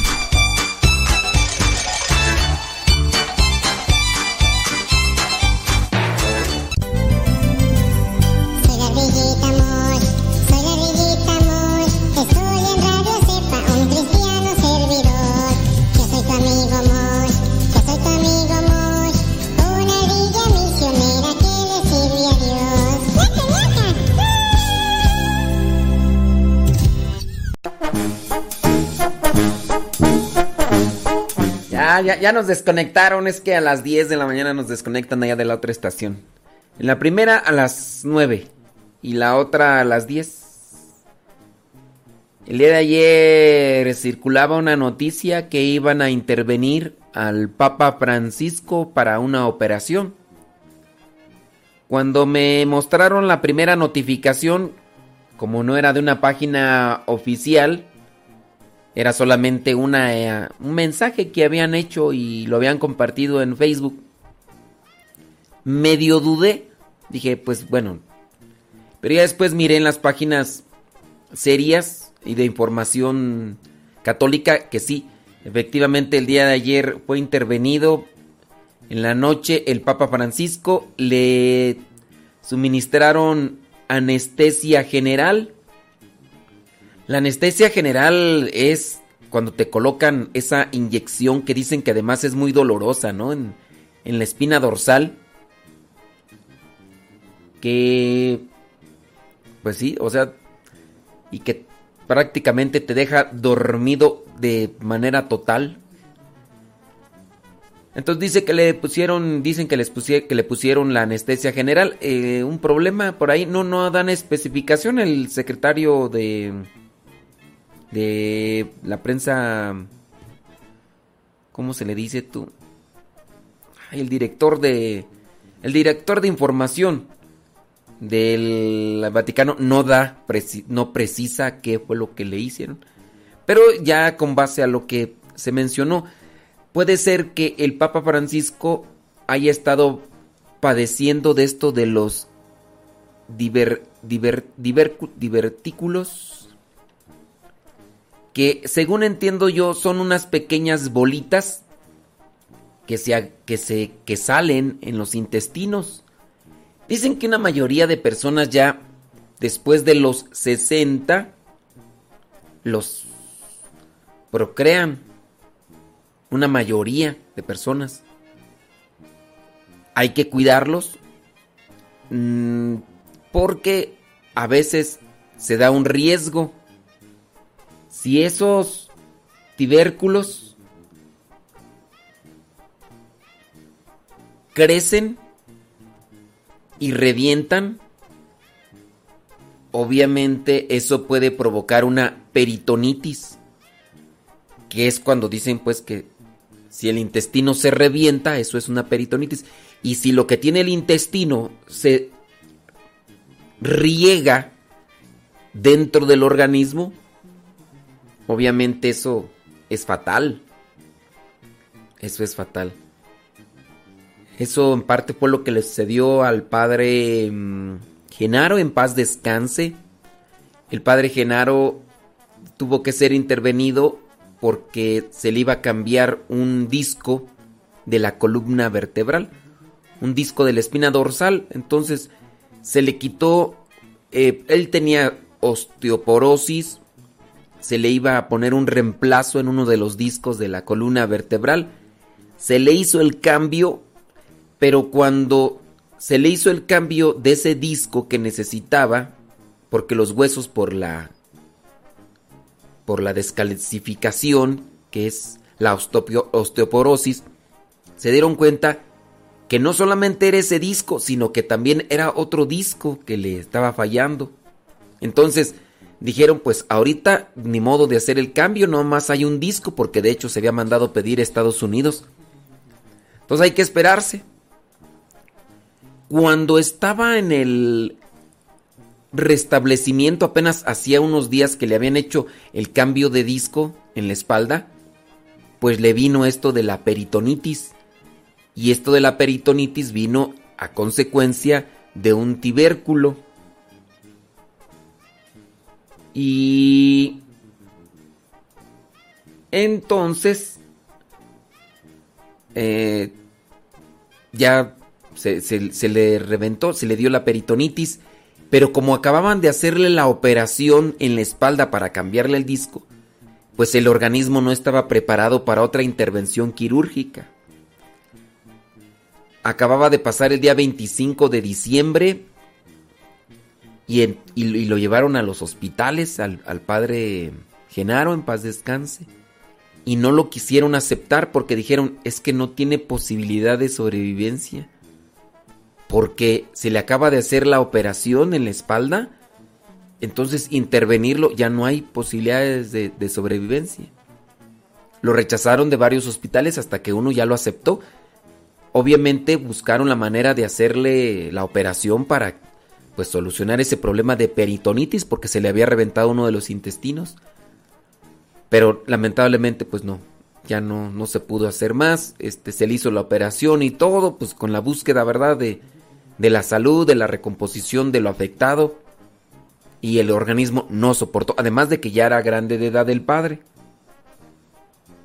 Además ya era grande de edad y, y no, no, no soportó. El cuerpo pues tiene, tiene su límite, tiene su espacio. Sí, Dios es grande, es Dios todopoderoso, pero también pues está la naturaleza, ¿no? Del, del organismo. Y, y bueno, el padre se había preparado para lo que viniera. Él decía, ya estoy yo preparado, sea lo que sea, y se nos adelantó el padre Genaro en paz, descanse. Y hay que también cuidar eso, ¿verdad? Entonces, eh, sin duda esto que esta operación que le, que le dieron a, que le hicieron ayer en la noche al Papa Francisco, pues también es con búsqueda evitar ese tipo de casos. El Papa Francisco se encuentra en buen estado general de salud y permanecerá en el hospital durante siete días debido a la operación quirúrgica a la que fue sometido ayer domingo 4 de julio por una estenosis diverticular, los divertículos, los divertículos o divercu- Así lo informó este 5 de julio el director de la oficina de prensa de la Santa Sede, Mateo Bruni. Su intervención quirúrgica por estenosis diverticular en la parte final del colon en el intestino grueso fue realizada en la tarde del 4 de julio en el hospital allá en Roma. Eh, consistió en una hemo- hemicoletomía izquierda que duró unas tres horas. Unas tres horas. En esta línea los médicos esperan que el Santo Padre permanecerá hospitalizado durante siete días salvo complicaciones, añadió. En un comunicado de la oficina de prensa de la Santa Sede, enviado poco antes de la medianoche de Roma, bueno, se informó a la prensa, uh, como es tradición, eh, la prefectura de la Casa Pontificia informó recientemente que durante el mes de julio se suspenderán las audiencias generales, pues obviamente, ¿verdad? Y ya después aquí viene una cuestión esta de explicación de la estenosis ¿Y qué son los divertículos? Pues son pequeñas bolitas que salen por dentro del intestino y que pueden, pueden dañar o pueden afectar. Hay que cuidarse, oiga, y, y hay que estar muy atentos a las voces o los signos que nos presenta mm, el organismo. El organismo nos va diciendo, ya no le eches más comida, ya no me des agua, échame agua, ya no me eches eso, ya no me des eso. Y hay que estar siempre. Yo, yo trato así de, de ver los signos o los señalamientos y, y, y no, no, no, aunque a veces uno tenga el gusto, no sé, por ejemplo, de comer algo, si yo ya me siento lleno y yo, y yo digo, ay, pero está resabroso esto, pues yo ya no le echo porque ya me llené. Ya- el, agua, también hay cantidades de agua. Dicen algunos, hay que darle, hay que echarle al organismo dos litros de agua. No, no necesariamente. Si el organismo no soporta los dos litros de agua, porque ya el organismo te dice, quiero o no quiero.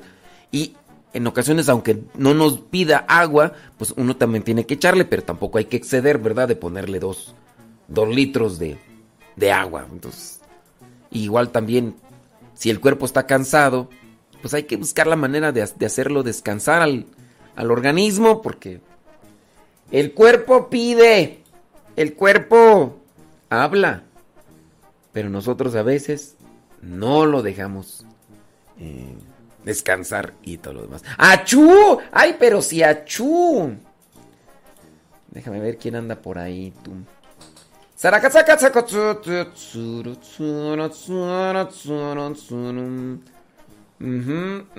Ándele pues. Saludos a everybody in your home. Saludos a todos, a todos. A todos los que nos escuchan. Ya Juanita Lázaro se reintegró, dice, ya. Después de un tiempo en el que no podía escucharnos por cuestiones técnicas, ya nos pudo escuchar. Y Juanita Lázaro, Juanita Banana, Juanita Banana, Juanita Banana, Juanita Banana, Juanita Banana. Ya está ahí conectada y trabajando, dice. Dice.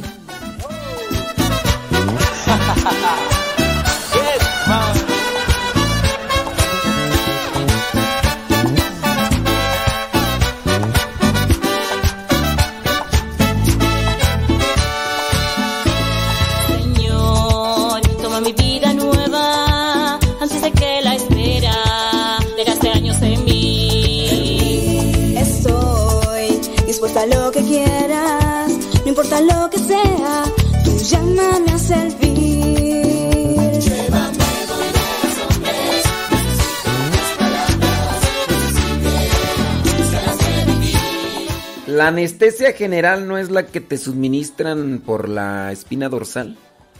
Yo la verdad, gracias a Dios, no me han puesto nada de eso. Pero yo he sabido que para darte anestesia general, es decir, dormir todo el cuerpo,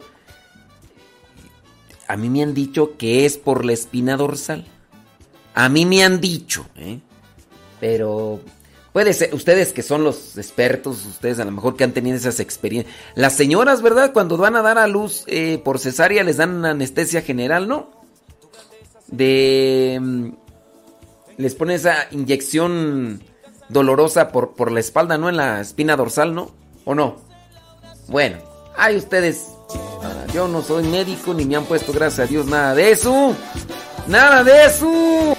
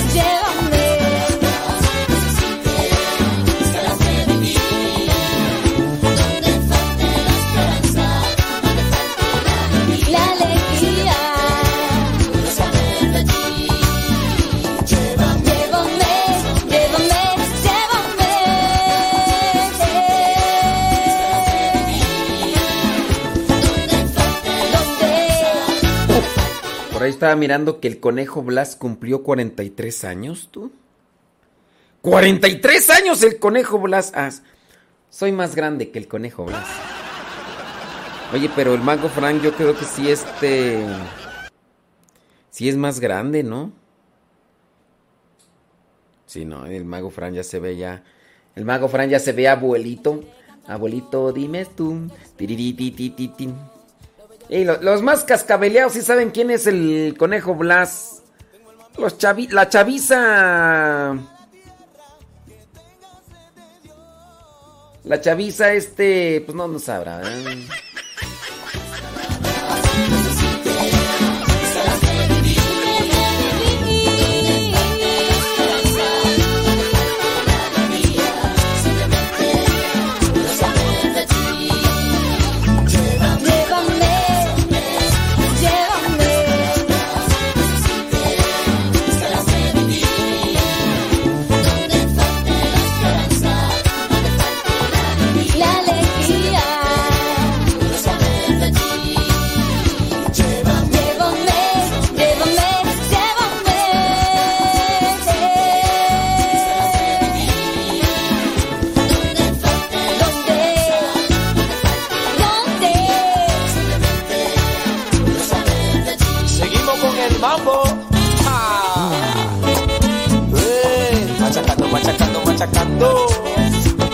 Nos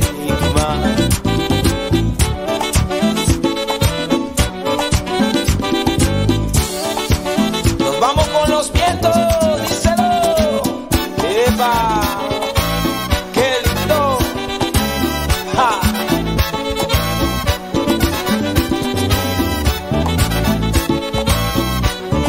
Llévame, Señor. Palabras mágicas con el mago Frank y su conejo Blas. Hola a todos, ya estamos aquí en Palabras Mágicas y como siempre queremos mandar un saludo a todo el mundo. Sí, un saludo a todo el mundo, menos a una. Ay, Blas, aquí no quieres saludar. A la señora de los tamales. ¿Y eso por qué? Eh, porque me vendió un tamal y se enojó porque no se lo pagué. ¿Y por qué no se lo pagaste? Ah, porque le pregunté, ¿está bien si no le pago? Y ella me dijo, claro que no está bien, está mal. Y yo le dije, pues también está mal lo que usted me vendió y yo me eché a correr. Blas, pero ¿cómo se te ocurre? ¿Y qué pasó? Ah, que me alcanzó y me dijo que estaba muy enojada. Y yo le dije, pues estamos a mano. ¿Cómo que estamos a mano? ¿Tú también estabas enojado? Yo no, pero el tamal que me vendió sí. Blas, ¿cómo va a estar enojado un tamal? Sí, estaba envuelto en una hoja de lote. Y si estaba envuelto en una hoja, pues estaba enojado. Ay, Blas, el que se está enojando soy yo. Si lo hubieras pagado y ya. Sí, chucha, ¿y con qué dinero? ¿Cómo con qué dinero? Me dijiste que eras rico. Sí, soy rico, pero de sabor porque dinero no tengo ni un quinto. Y como dijo don Teofilito, ni lo tendré. ¿Cómo que ni lo tendré, Blas? Si trabajas con constancia, algún día tendrás dinero. Ay, ¿cómo crees que voy a trabajar con constancia? No te digo que está enojada. ¿Quién está enojada, Blas? Doña Constancia, así se llama, la señora que vende los tamales. No, Blas, yo hablo de otra constancia. Ah, o sea que la tamalera tiene su tocaya. No, Blas, ¿qué te parece que las palabras mágicas de hoy sean la constancia? ¿Y eso para qué? Para que entiendas, Blas, que constancia no solo es el nombre de la tamalera, sino que constancia es la voluntad inquebrantable y continua de hacer lo necesario para lograr tus metas. ¿Entendiste? No, bueno, sí, la constancia es el esfuerzo constante para llegar a la meta. Lo que no entiendo es, ¿para qué quiero llegar a la meta si ni soy corredor? No, Blas, una meta no solamente es un punto de llegada de una carrera, una meta también es el fin, la culminación de tus objetivos. Pues no te entiendo nada. Mira, Blas, si mi objetivo, por ejemplo, es aprender inglés, mi meta es hablarlo y para lograrlo tengo que estudiar con constancia. Si quiero un coche, pues mi meta es comprarlo y para comprarlo tengo que ahorrar con constancia. Si tú quieres zanahorias, tienes que sembrarlas y luego regarlas con constancia. Ay, qué tonto. Yo siempre las riego con agua. Sí, Blas, con agua, pero constantemente. Entonces, sin constancia no hay metas. Así es, Blas. Y mira, qué bonita frase dijiste. Sin constancia no hay metas. Ni tamales. No, Blas, ya dejen pasar la tamalera. Sin constancia no hay metas. Es una gran frase, Blas. Sí, yo la acuñé. ¿Tú la inventaste? No, la acuñé. Se la apañé a mi cuñado. Pues muy mal hecho, Blas. Tú deberías de acuñar tus propias frases. No, me da flojera. Ándale, pues precisamente el peor enemigo de la constancia es la flojera. ¿Y la pereza? Flojera y pereza es lo mismo, Blas. Claro que no. La flojera es la madre de todos los vicios y la pereza es la madre de todos los peres. Ay, mira, vamos a volver al tema. Si quieres ser un hombre exitoso, ¿Qué, qué, qué, qué, qué? Yo no quiero ser un hombre exitoso. ¿cómo crees que no, Blas? Todos queremos ser hombres exitosos, Pero yo no, ¿por qué no? porque yo soy conejo y quiero ser un conejo exitoso. Bueno, está bien. Para ser un conejo exitoso, debes hacer de la constancia un hábito. ¿Y yo para qué quiero un hábito? Quiero ser conejo exitoso, no monjita. No, Blas, ese es, ese es otro tipo de hábito. Lo único que necesitas para ser exitoso es constancia. Mañana voy al veterinario ¿Al veterinario para qué? para que me dé una constancia.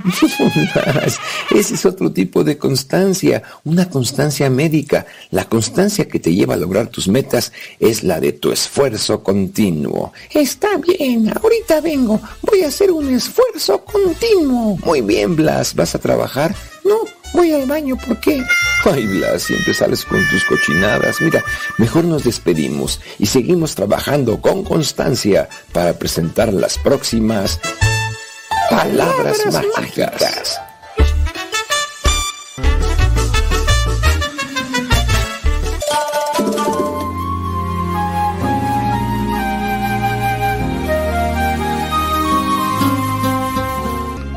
De una forma u otra, todos tenemos problemas de distintos tipos.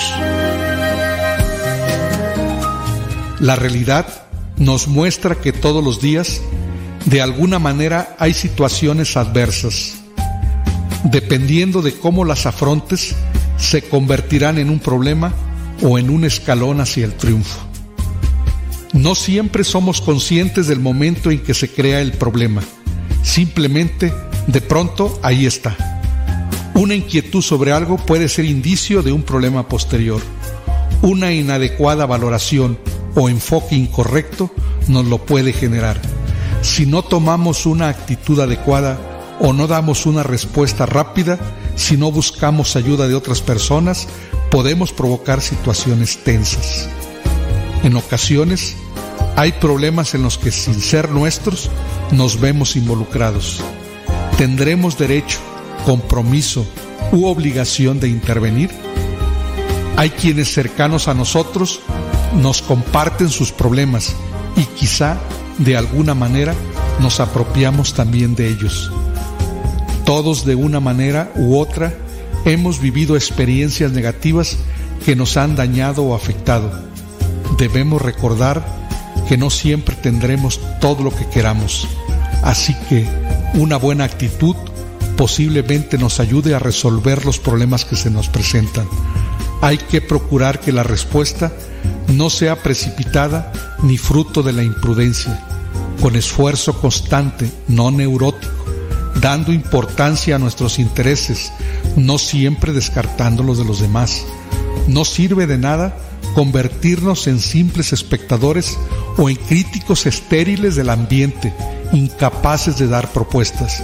Los valores morales nos ayudarán en todo.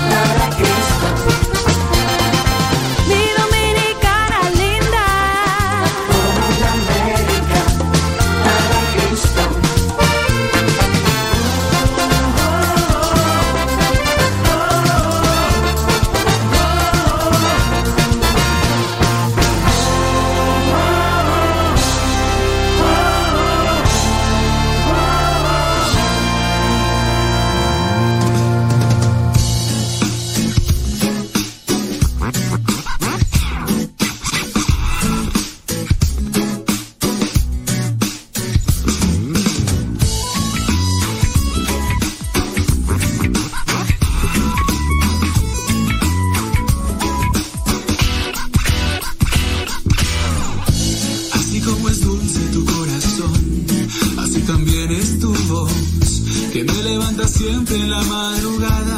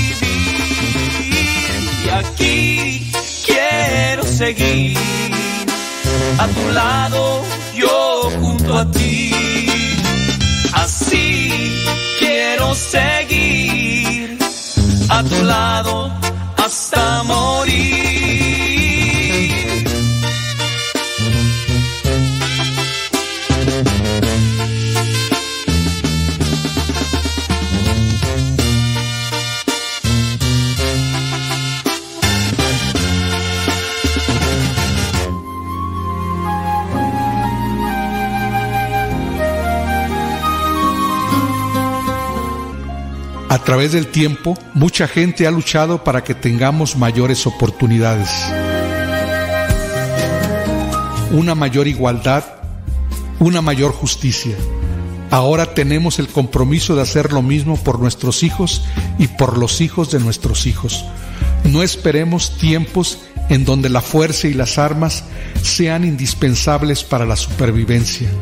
Hoy es el momento de revalorar los principios de vida fincados en la verdad y en la justicia para que se mantenga el impulso del cambio. Hay muchas situaciones que han ido cambiando para bien de nuestro país y en nuestro hogar a través de los años, pero también hay otras que no han cambiado en nuestro diario vivir, o por lo menos no tan rápido como lo hubiéramos deseado. Incluso podemos tener la impresión de que nada ha cambiado o de que estamos peor que antes. Y aún así, debemos seguir intentando ser mejores. Nuestra responsabilidad y nuestra dignidad nos los exigen. Tenemos que ser más conscientes, más justos, sin exigir más de lo que nosotros estamos dispuestos a dar. La indiferencia no es el mejor camino hacia la superación, como tampoco lo es el tipo de pasión o el exceso que destruye.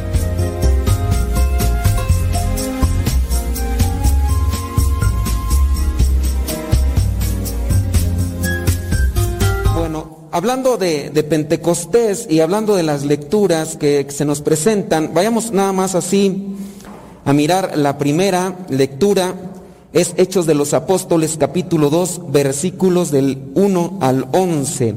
Cuando llegó la fiesta de Pentecostés, los judíos ya tenían esta fiesta y era una fiesta judía, eh, los 50 días. Entonces estaban allí en- celebrando esta fiesta los judíos y en ese día, dice, eh, los creyentes se encontraban reunidos en un mismo lugar.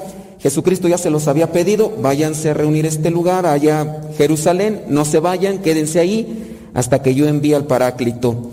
De repente dice un gran ruido que venía del cielo, como de un viento fuerte, resonó en toda la casa donde ellos estaban, y se les aparecieron lenguas como de fuego que se repartieron, y sobre cada uno de ellos se asentó una, y todos, todos quedaron llenos del Espíritu Santo, y comenzaron a hablar en lenguas según el Espíritu hacía que hablaran.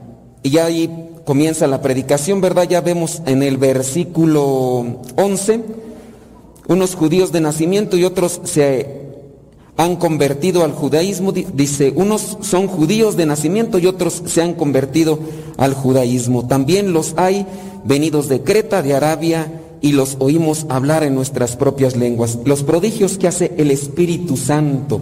El Espíritu Santo les dio valentía a estos discípulos que estaban aquí encerrados. Bueno, la temática es sobre el Espíritu Santo. El Espíritu Santo nos da valentía, nos da unidad, nos da fuerza. De hecho, en la segunda lectura, primera carta a los Corintios capítulo 12, versículo 3, ahí nos habla sobre la unidad, sobre lo que hace el cuerpo, versículo 14, 13. Y de la misma manera todos nosotros, judíos o no judíos, esclavos o libres, fuimos bautizados para formar un solo cuerpo. Entonces la, la unidad. Y creo que en estos tiempos es cuando mm, podemos reflexionar qué es lo que más necesitamos. Necesitamos paz. Cuando en el Evangelio llega Jesús y les dice paz a ustedes. Necesitamos paz. Bueno, ¿y qué necesitamos para tener paz en el corazón? El Espíritu. Necesitamos valentía para decirnos las cosas en las que estamos mal. A veces somos muy cobardes, tenemos un poco de miedo, no es que se vaya a enojar o no sé. A veces nos encerramos en nosotros mismos, los discípulos estaban encerrados en sí mismos, estaban ahí en este lugar cerrados, encerrados por miedo. Y llegó el Espíritu Santo y pudieron salir. Necesitamos fortaleza. De repente somos muy acosados, so- somos muy perseguidos, sintamos fortaleza. Yo no sé de ustedes quién fue a practicar este, de defensa personal. ¿Alguno de ustedes ha ido a entrenar o, o ha practicado, es maestro de defensa personal, karate, taekwondo, judo, lucha libre o... Levante la mano alguno de ustedes que haya ido a practicar defensa personal. ¿Tienen la cara de luchadores? Todos voluptuosos, pero no son, ¿verdad? Ni karatecas tampoco. Algunos tienen la cara media, son medios, están medios mal encarados, pero no creo que sean este boxeadores por la cara ya mal encarada, ¿verdad? Algunos hemos ido a practicar cierto tipo de defensa personal. Algunos lo hemos hecho por deporte, pero otros lo han hecho por defensa personal. Y a veces más obligados que, que- que de así de una cuestión meramente así impulsiva. ¿Por qué? Porque trabajan, so- son policías, eh, están trabajando de guardias de seguridad y obviamente saben que como están trabajando en eso tienen que prepararse para la defensa personal. Entonces se meten a estudiar defensa personal. Y, yo les preguntaba esto de que quién de ustedes ha ido, a lo mejor no quisieron levantar la mano por no presumir, ¿verdad? Pero yo les preguntaba esto porque a mí que me tocó estudiar solamente como unos seis meses, en los seis meses que yo estudié, siempre el maestro me enseñaba una técnica. Decía, te pueden golpear así, tu mecanismo de defensa tiene que ser este. Si te avanzan una patada, tú puedes defenderte de muchas maneras. Y ya me presentaba todas las maneras. Para bloquear a la otra persona, puedes hacer esto. Esos son mecanismos de defensa corporal. Y algunos lo hacemos por deporte, pero también nos sirve porque, por ejemplo, cuando uno está en la escuela y de repente uno se encuentra con esto del, del bullying, si nos toca un fulano, pues ya no, les- no le sacamos porque ya tenemos algo de práctica. Si estás tú en el trabajo eh, y te toca hacer este tipo de cosas como de guardia de seguridad o policía, tampoco le sacas porque ya sabes tú técnicas. Pero muchos de nosotros a lo mejor no tenemos esa necesidad de practicar esta cuestión de defensa personal. Pero pregunto yo, ¿quién de ustedes no tiene la necesidad de tener un combate triunfante pero en la manera espiritual? Por ejemplo, ¿quién de ustedes es de esos corajudos, biliosos, enojones, berrinchudos, malhumorados, volubles, coléricos, que ante cualquier cosa luego, luego explotan y no se controlan? No, no se toquen ahorita, no se toquen ahorita, porque ya, ya miré que están ahí tocando, ahí te hablan, ahí te hablan, ahí te hablan. Y, y- muchas veces la hemos regado, porque dice, contrólate. Co- O sea, uno necesita tener control, saber vencer el enojo y la ira. ¿Qué se necesita para vencer el enojo y la ira? Paz. ¿Qué es lo que concede el Espíritu Santo? Paz. Y entonces, ¿por qué nosotros pocas veces, eh, es, eh, quizá lo que menos nos enfrentamos a practicar es eh, el arte de la defensa interior, hablando de lo, espiritual? Porque si vamos a, a un centro aquí para aprender taekwondo, no sé, los diferentes, hay lima lama, judo y otras más, ¿no? Son técnicas corporales. Pero ¿por qué si sabes tú que el ataque más frecuente que tienes es interior, ¿por qué nosotros no nos dedicamos a tener ese tipo de preparación? Si- a ver, alguien, yo pienso que ustedes no, porque se, se ven bien santos, brilla su santidad, pero hay personas que tienen el vicio de la lujuria. En ustedes no, porque se les ve su, su mirada angelical, ustedes no desnudan a nadie con la mirada no la penetran tampoco. así, No, no, porque se ve que esto, ustedes, eh, res así piadosos, es más, tienen hasta los ojos blancos ahorita ya de tanta eh, levitación que están teniendo, o sea, será que están dormidos, no lo sé, pero habrá gente que tiene ese vicio, que ya agarra, porque está el mendigo celular. Y entonces ya en el celular ya encuentran todo tipo de contaminante mental del alma, de la pureza. Y a lo mejor dice, no, porque yo estoy casado y ahí estoy siendo infiel a mi esposa.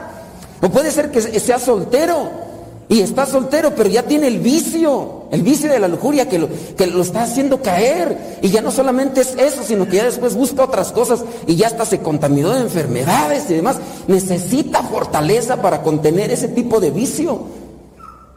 Es- Ustedes no, porque se ve, hasta, me- hasta, me- hasta como que me encandilan de tanta luz que sacan. Pero conocerán de alguien y podrán decirle, Dios te ayuda porque Dios entra. A lo mejor conocen a alguien que tiene algún vicio de, de- de alguna sustancia alucinógena, droga. Tienen la cara, ¿verdad? Pero no creo. Pero yo sí conozco. Aquí a veces llegan. Han desgraciado a su familia, a sus hijos, a su esposa. Sus familias a veces ya no los quieren porque andan vendiendo las cosas para ir a comprar esa cochinada. Pero ya a veces no se contienen. ¿De dónde van a sacar fuerza? El, el celular mismo. Es una cosa tan sencilla. Es- estás platicando con tu esposa, tu esposo, tus hijos y no los ves a los ojos, no los ves a la cara. Ya de repente ya te das cuenta, después de mucho tiempo, ay hijo, ya te están saliendo barbas. Parecen de cantinflas, pero no me había dado cuenta. O sea, pues sí, pues todo el tiempo estás ahí clavado en el mendigo celular. No lo ves, o sea, contrólate un rato. Yo hasta veo pues con miedo que no sueltan ese teléfono y entran al baño. Ojalá y no se vayan a equivocar de mano. Porque ese es el peligro, que vayan a equivocarse y pobre celular. Bueno, ya hay desinfectante todo, ¿verdad? Pero ya están ahí en el comedor y no, no le miden a la gente nada. Y no platican con los que tienen ahí, con los que tienen el celular. Yo digo, controlarse, por lo menos eso, necesitamos fortaleza. Cosas tan sencillas con las que uno tiene que luchar interiormente. A lo mejor chisme. ¿Conocen una señora chismosa? Yo no conozco. Yo no conozco. No sé si ustedes, pero yo en Alemania creo que había escuchado que hay señoras chismosas, argüenderas, mitoteras, que todo lo publican en el Facebook, en el Twitter, en el TikTok, ya hasta ya señoras ya ahí bailando. Señoras, pónganse a que hacer, hay que hacer, que andan ahí bailando en TikTok, siendo ridiculeces a veces, hombre. A ti pónganse a atender ahí a los chiquillos, no sé, hay señoras que veo que ah, escriben un montón allí en, el Facebook, todo, eh, qué comieron, qué hicieron, todo, controlarse. Tenemos muchas cosas, todos tenemos vicios, debilidades. ¿Y a quién vamos a recurrir? ¿O quién nos va a ayudar? El Espíritu Santo nos viene a dar esa paz, esa tranquilidad y esa fortaleza. Me voy a enfocar en Ceci, porque estás aquí tú, ¿verdad? Son tus 15 años. Tú te vas a enfrentar a una etapa diferente. No sé si tú juegas muñecas. Ya no. Bueno, ahora podrías jugar otro tipo de muñecas, no sé, jugar tenis. No sé, ahora te vas a poner tú a- te enfrentas a otra etapa. Tu situación es muy diferente a la que nosotros vivimos cuando teníamos tu edad. Oh, ya había un montón. Había coyotes y todo un montón. Tu situación era, no sé si sea más complicada ahora porque es más acosadora. De forma personal, antes se decían las cosas así, pero como, no, y ahora las canciones, tú escuchas canciones, tú sabes del conejo malo y eso. Y sabes, ¿eh? ella sí sabe. Ustedes como escuchan puras jilguerillas, pues ustedes qué van a saber, ¿verdad? Ustedes escuchan puro este Pancho Barraza y esas cosas, pero ese sí yo sí sé, yo sí sé que a lo mejor se sabe quién es el conejo malo, aunque no lo digo como se dice, ¿verdad? Pero eh, todo este tipo de canciones son muy acosadoras. Y pareciera ser que si no haces lo que dicen las canciones o lo que dicen las modas, eh, pues, como que quedas descartada. Y tú debes tener mucho cuidado en todo eso. Las modas van a estar siempre de forma persecutoria en ti. Y no, no dudo ni tantito que hasta compañeras o amigas de la escuela eh, muchas veces insinúan, o sea, como que si no entras en la onda de ellas, incluso hasta de probar cigarritos con los que se pueden mirar elefantes rosas, me han dicho, me han dicho, que vayan a empezarte ahí. Entonces tú debes de ser fuerte. La, la juventud de ahora descarta mucho a Dios, porque también tenemos a unos papás desconectados de Dios. Los papás que tenemos, bueno, los, los de la, la actualidad, están muy desconectados de Dios, entonces no te transmiten a Dios bien. Entonces, corres un, un riesgo. Entonces, trata de comenzar una nueva etapa con disciplina. Trata de tener orden. Trata de formar un esquema. ¿Qué cosas tienes que hacer para crecer interiormente? Porque no sé si quis- quisiera estar más alta, no sé, pero hay veces que uno quisiera, ay, quisiera estar así de alto, así, así, así. Y uno puede ir al gimnasio y otras cosas, aunque ya ves para crecer, pues ya no, ¿verdad? Pero sobre todo, trata de buscar el crecimiento interior, el fortalecimiento interior. Si creces interiormente, serás una persona madura. Y las personas maduras saben conducirse por la vida con rectitud, hacer el bien y cuidarse de los que le hacen el mal, pero las personas maduras. Los inmaduros no, no saben ni, a dónde van, ni tampoco saben defenderse de las insidias y de los ataques de, de los malos. Ponte abusada. Tú entras a otra etapa. Antes te cuidaban tus papás porque estabas chiquitita y te caías y te levantaban. Y ahora vendrá una etapa, me imagino estás estudiando, tienes una meta, un sueño de estudiar una profesión. Las cosas pueden tornarse muy difíciles y tus papás ya no van a estar ahí. Tú vas a tener que tomar decisiones.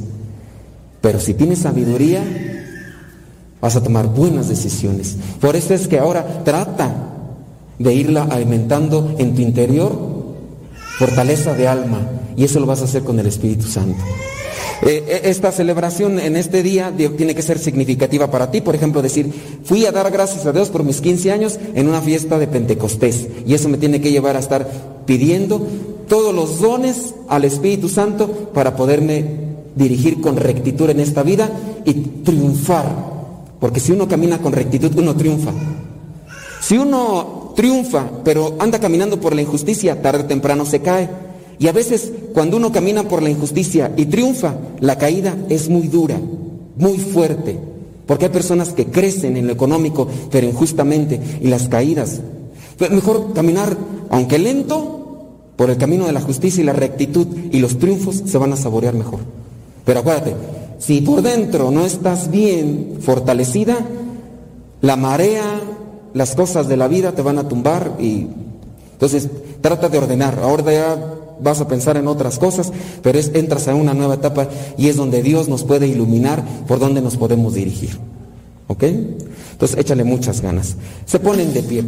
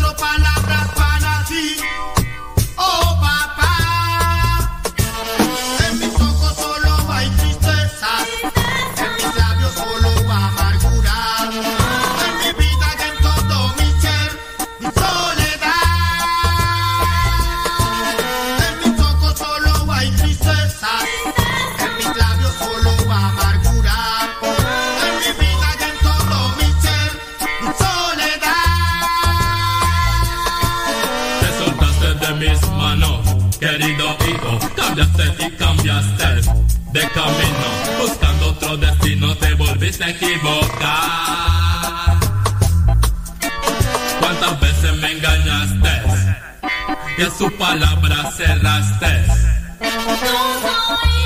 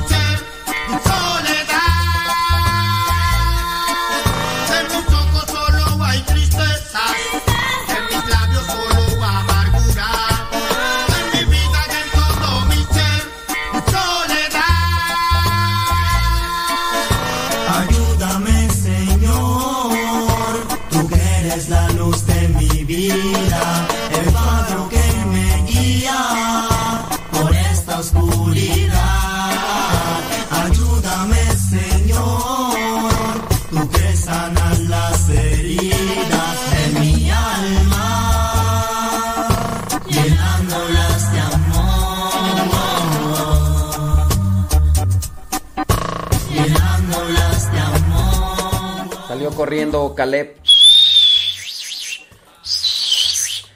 Que dijo, patitas, ¿pa' qué te quiero? Vámonos. Ya son las 11 de la mañana con dos minutos. 11 de la mañana con dos minutos. ¿Cómo le va? ¿Todo bien? ¿Todo bien? Bueno, pues me da muchísimo gusto que, que estén ahí conectados con, con nosotros. Deja ver qué tal se escucha esta radionovela. Es de un solo capítulo. ¿eh? Eh, deja ver. Vamos a ver cómo se escucha. Es que ya como son antiguitas y no. El audio no pude acomodarlo. Es de un solo capítulo. A ver qué tal se oye.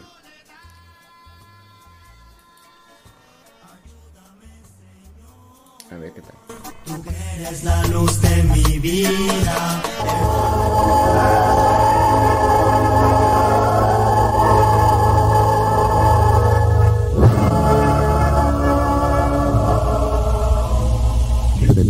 De Pascua. Mientras Jesús de Nazaret oraba en el huerto de Getsemaní, disponiéndose al tormento, en el cuartel del palacio del gobernador, Longinos, el jefe de la guardia, hablaba con Petronio, su amigo y compañero, entre copa y copa de vino. Este vino de Galilea no es malo del todo, ¿eh? Es verdad, Longino, pero prefiero el de Chipre. De manera que Caifás te ha encargado de ir a aprender al Nazareno. Mm. Sí, Petronio. Y no ignoras que el sumo sacerdote sabe pagar muy bien a quienes le sirven. Mañana nos dará una bolsa llena de sestercios. No cuentes conmigo, Longinos. No quiero participar en la captura del Galileo. ¡Por Júpiter! Si no conociera tu lealtad al imperio, por esas palabras juraría que conspiras contra el César. Al contrario, Longinos. Hablo así porque me parece que la Guardia Pretoriana no debe dejarse sobornar para ir a capturar a un visionario, a un loco o simplemente a un embustero. A un embustero que conspira contra Roma. No, Longinos. No es tu lealtad a Tiberio lo que te hace odiar a ese hombre. ¿Por qué aborreces tanto al Nazareno? Sí. Lo aborrezco desde hace mucho tiempo. Esa es la verdad. Odio al Galileo por impostor, por falsario. Lo odié desde el día que oí contar que había curado a un ciego de nacimiento junto a la fuente de Siloé. Es una burla infame. ¿Una burla por qué? Bien sabes que padezco desde hace mucho tiempo. Una enfermedad crónica de la vista que me está dejando ciego. En este momento, no obstante la luz de las antorchas, apenas si distingo tu rostro. Y dentro de unos meses habré perdido la vista por completo. No creí que tu ceguera hubiera avanzado tanto. Pero es que no te das cuenta. Dentro de unos meses, de unas semanas tal vez, estaré más ciego. ¡Ciego! ¿Y de qué sirve un soldado ciego? Me expulsarán de la milicia. Lo mejor que debía hacer es conseguir desde ahora un lazarillo y un bordón. ¿Por qué no regresas a Roma? Hay allí magníficos médicos que pudieran curarte. Ya han tratado de curarme los mejores, Petronio. Y no solo eso, sino que he consultado astrólogos, alquimistas y hechiceros de Tebas, Grecia y Alejandría. Y no han podido hacer nada. Absolutamente nada. Lamento mucho lo que te sucede, amigo Longinos. ¿Comprendes ahora por qué odio el nazareno? ¿Cómo es posible que un campesino ignorante como él pretenda haber devuelto la vista a un ciego de nacimiento si los mejores médicos del orbe no han podido aliviarme siquiera? Te comprendo, Longinos. Pero me parece que... Por eso hoy en la noche, en Getsemaní, aprenderé a ese Galileo impostor y le haré pagar bien cara su burla.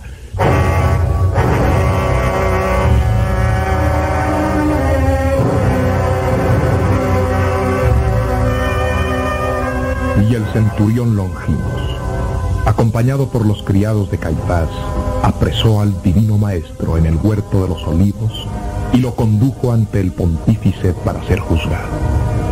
Allí, en la sala del consejo, ante los sacerdotes, escribas y ancianos, Jesús fue interrogado por Caifás. Nazareno, te ordeno que nos expliques detalladamente tu doctrina. ¿Cuáles son esas disparatadas enseñanzas de que hablas a tus discípulos y al pueblo de Jerusalén? No me lo preguntéis a mí. Yo he enseñado siempre públicamente.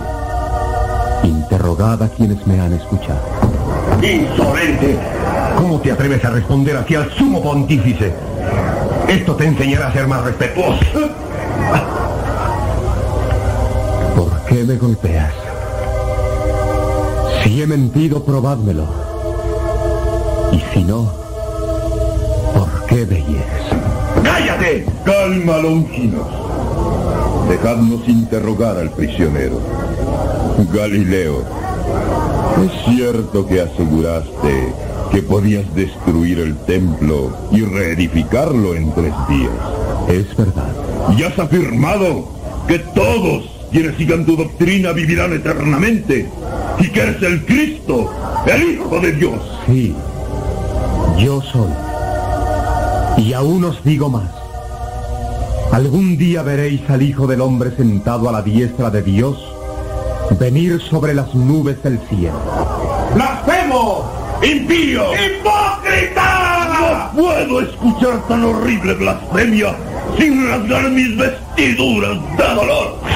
Galileo hipócrita, reo eres de muerte.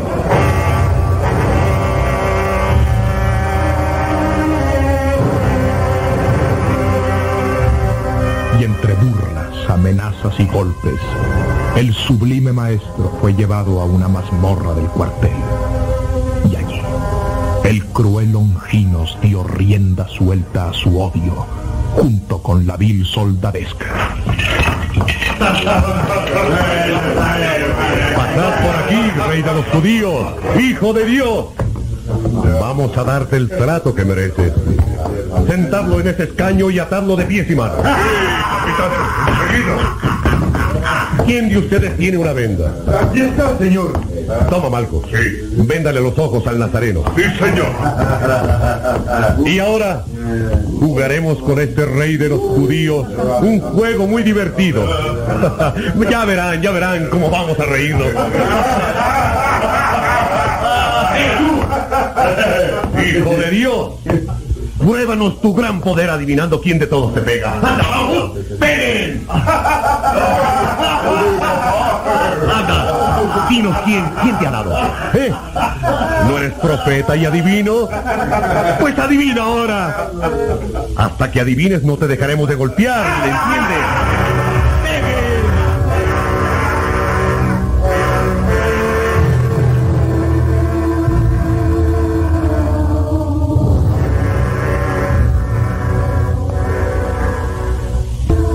Y asusados por Longinos, los crueles soldados siguieron aquella burla cruel y despiadada durante toda la noche.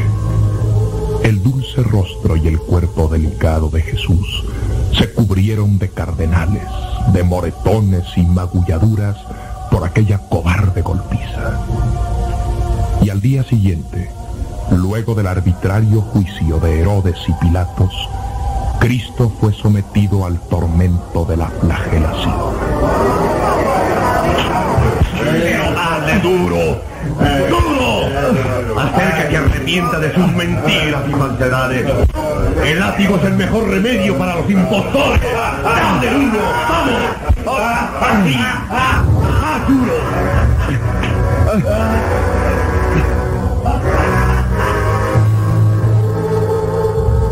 Pero la hazaña despiadada de Longinos apenas comienza a satisfacerse. Antes de partir para el Gólgota, el cruel centurión y sus hombres llevaron al sublime reo al patio del pretorio y allí, poderoso monarca, ¿no eres el rey de los judíos? Pues un rey debe llevar manto, corona y cetro. Pasadme la capa roja de ladrón que ajusticiaron la semana pasada. ¿Dónde está? Aquí está, capitán. Este será tu manto real, Nazaret. ¡Eh, tú! ¡Demetro! Trae esa caña seca. Será el cetro de este rey. Tomad, señor. ¡Callo! ¿Ya tejiste la corona de espinas que te ordené? Aquí la tenéis. ¡Dios te salve! ¡Rey de los judíos! Esta será tu diadema real.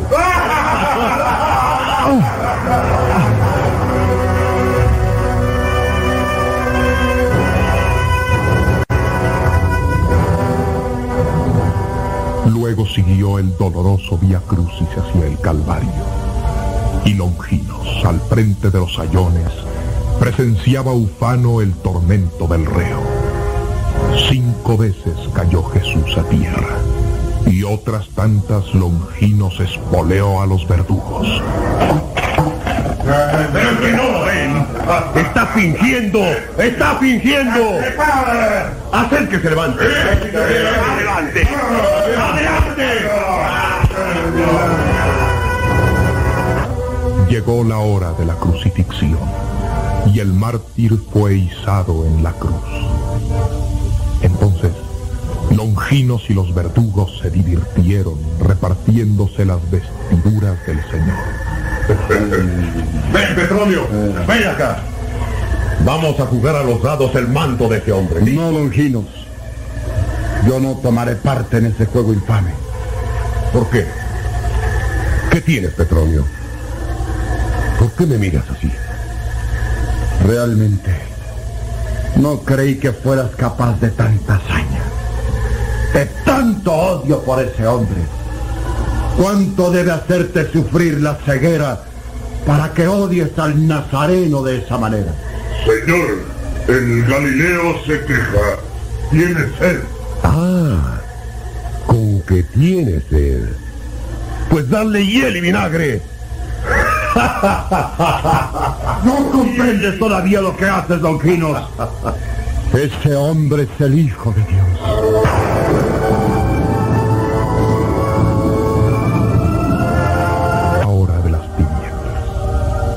El cielo se estremeció y la tierra tembló mientras Jesús expiraba en la cruz.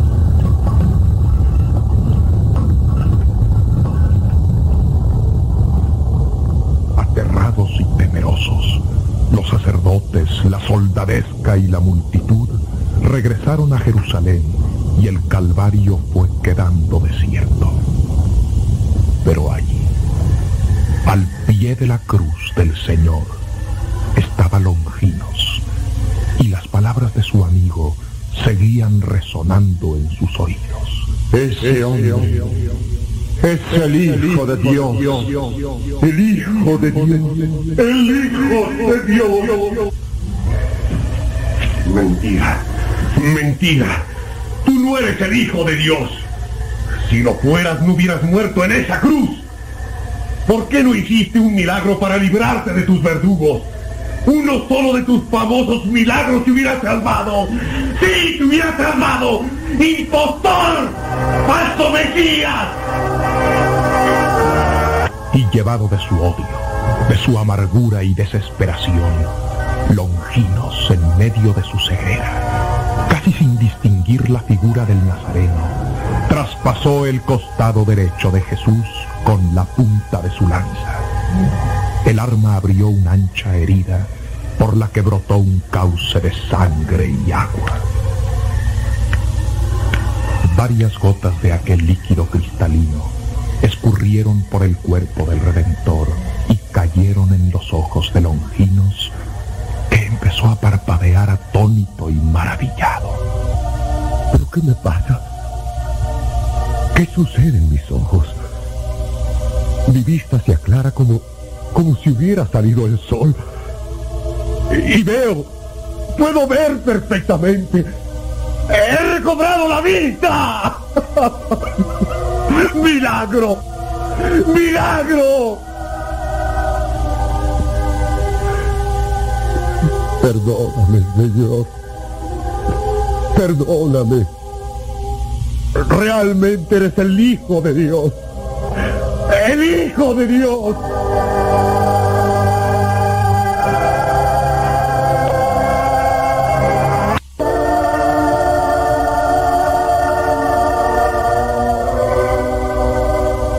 Y refiere la tradición que al día siguiente, acompañado de su amigo Petronio, Longino se postró frente a María, junto al sepulcro del Señor. Señora, Miriam, Me hablabais, señor centurión. os he estado buscando para pediros perdón, Miriam. Perdón. Sí, señora. Ya que no lo puedo pedir a tu hijo por todo el daño que hice, te lo pido a ti. Perdonadme. Estoy profundamente arrepentido. Jesús me devolvió la vista. Esa ha sido la prueba de su perdón, señor centurión. Jesús os ha contado entre sus elegidos.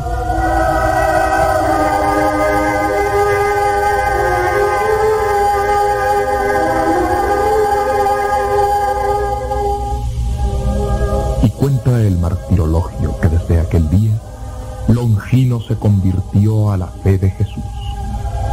Y por espacio de 25 años, junto con los discípulos del Divino Maestro, recorrió Samaria y Galilea predicando la doctrina del Nazareno.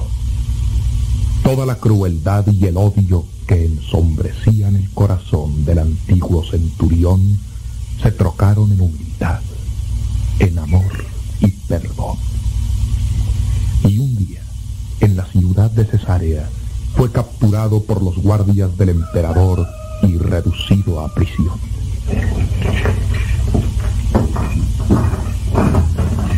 Longinos, vengo a haceros la última advertencia. El César en un rasgo de magnanimidad, teniendo en cuenta los servicios que prestasteis al imperio, os concede otra oportunidad. Otra oportunidad. Sí, Longinos. Abjura de la disparatada doctrina de Jesús. Confiesa públicamente el error de sus enseñanzas y quedaréis libre. De lo contrario, haremos cumplir inmediatamente la sentencia. No. No abjuraré de mi fe. ¡Necio!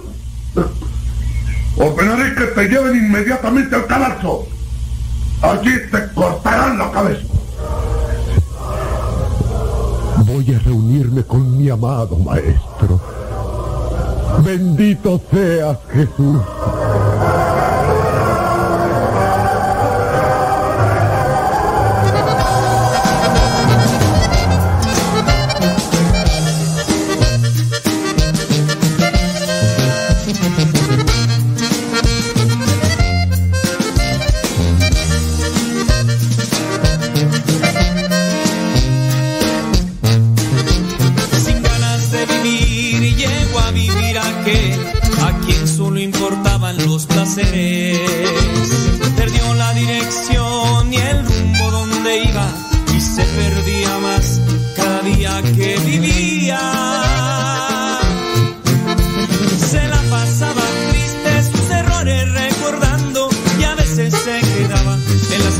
hay tirado.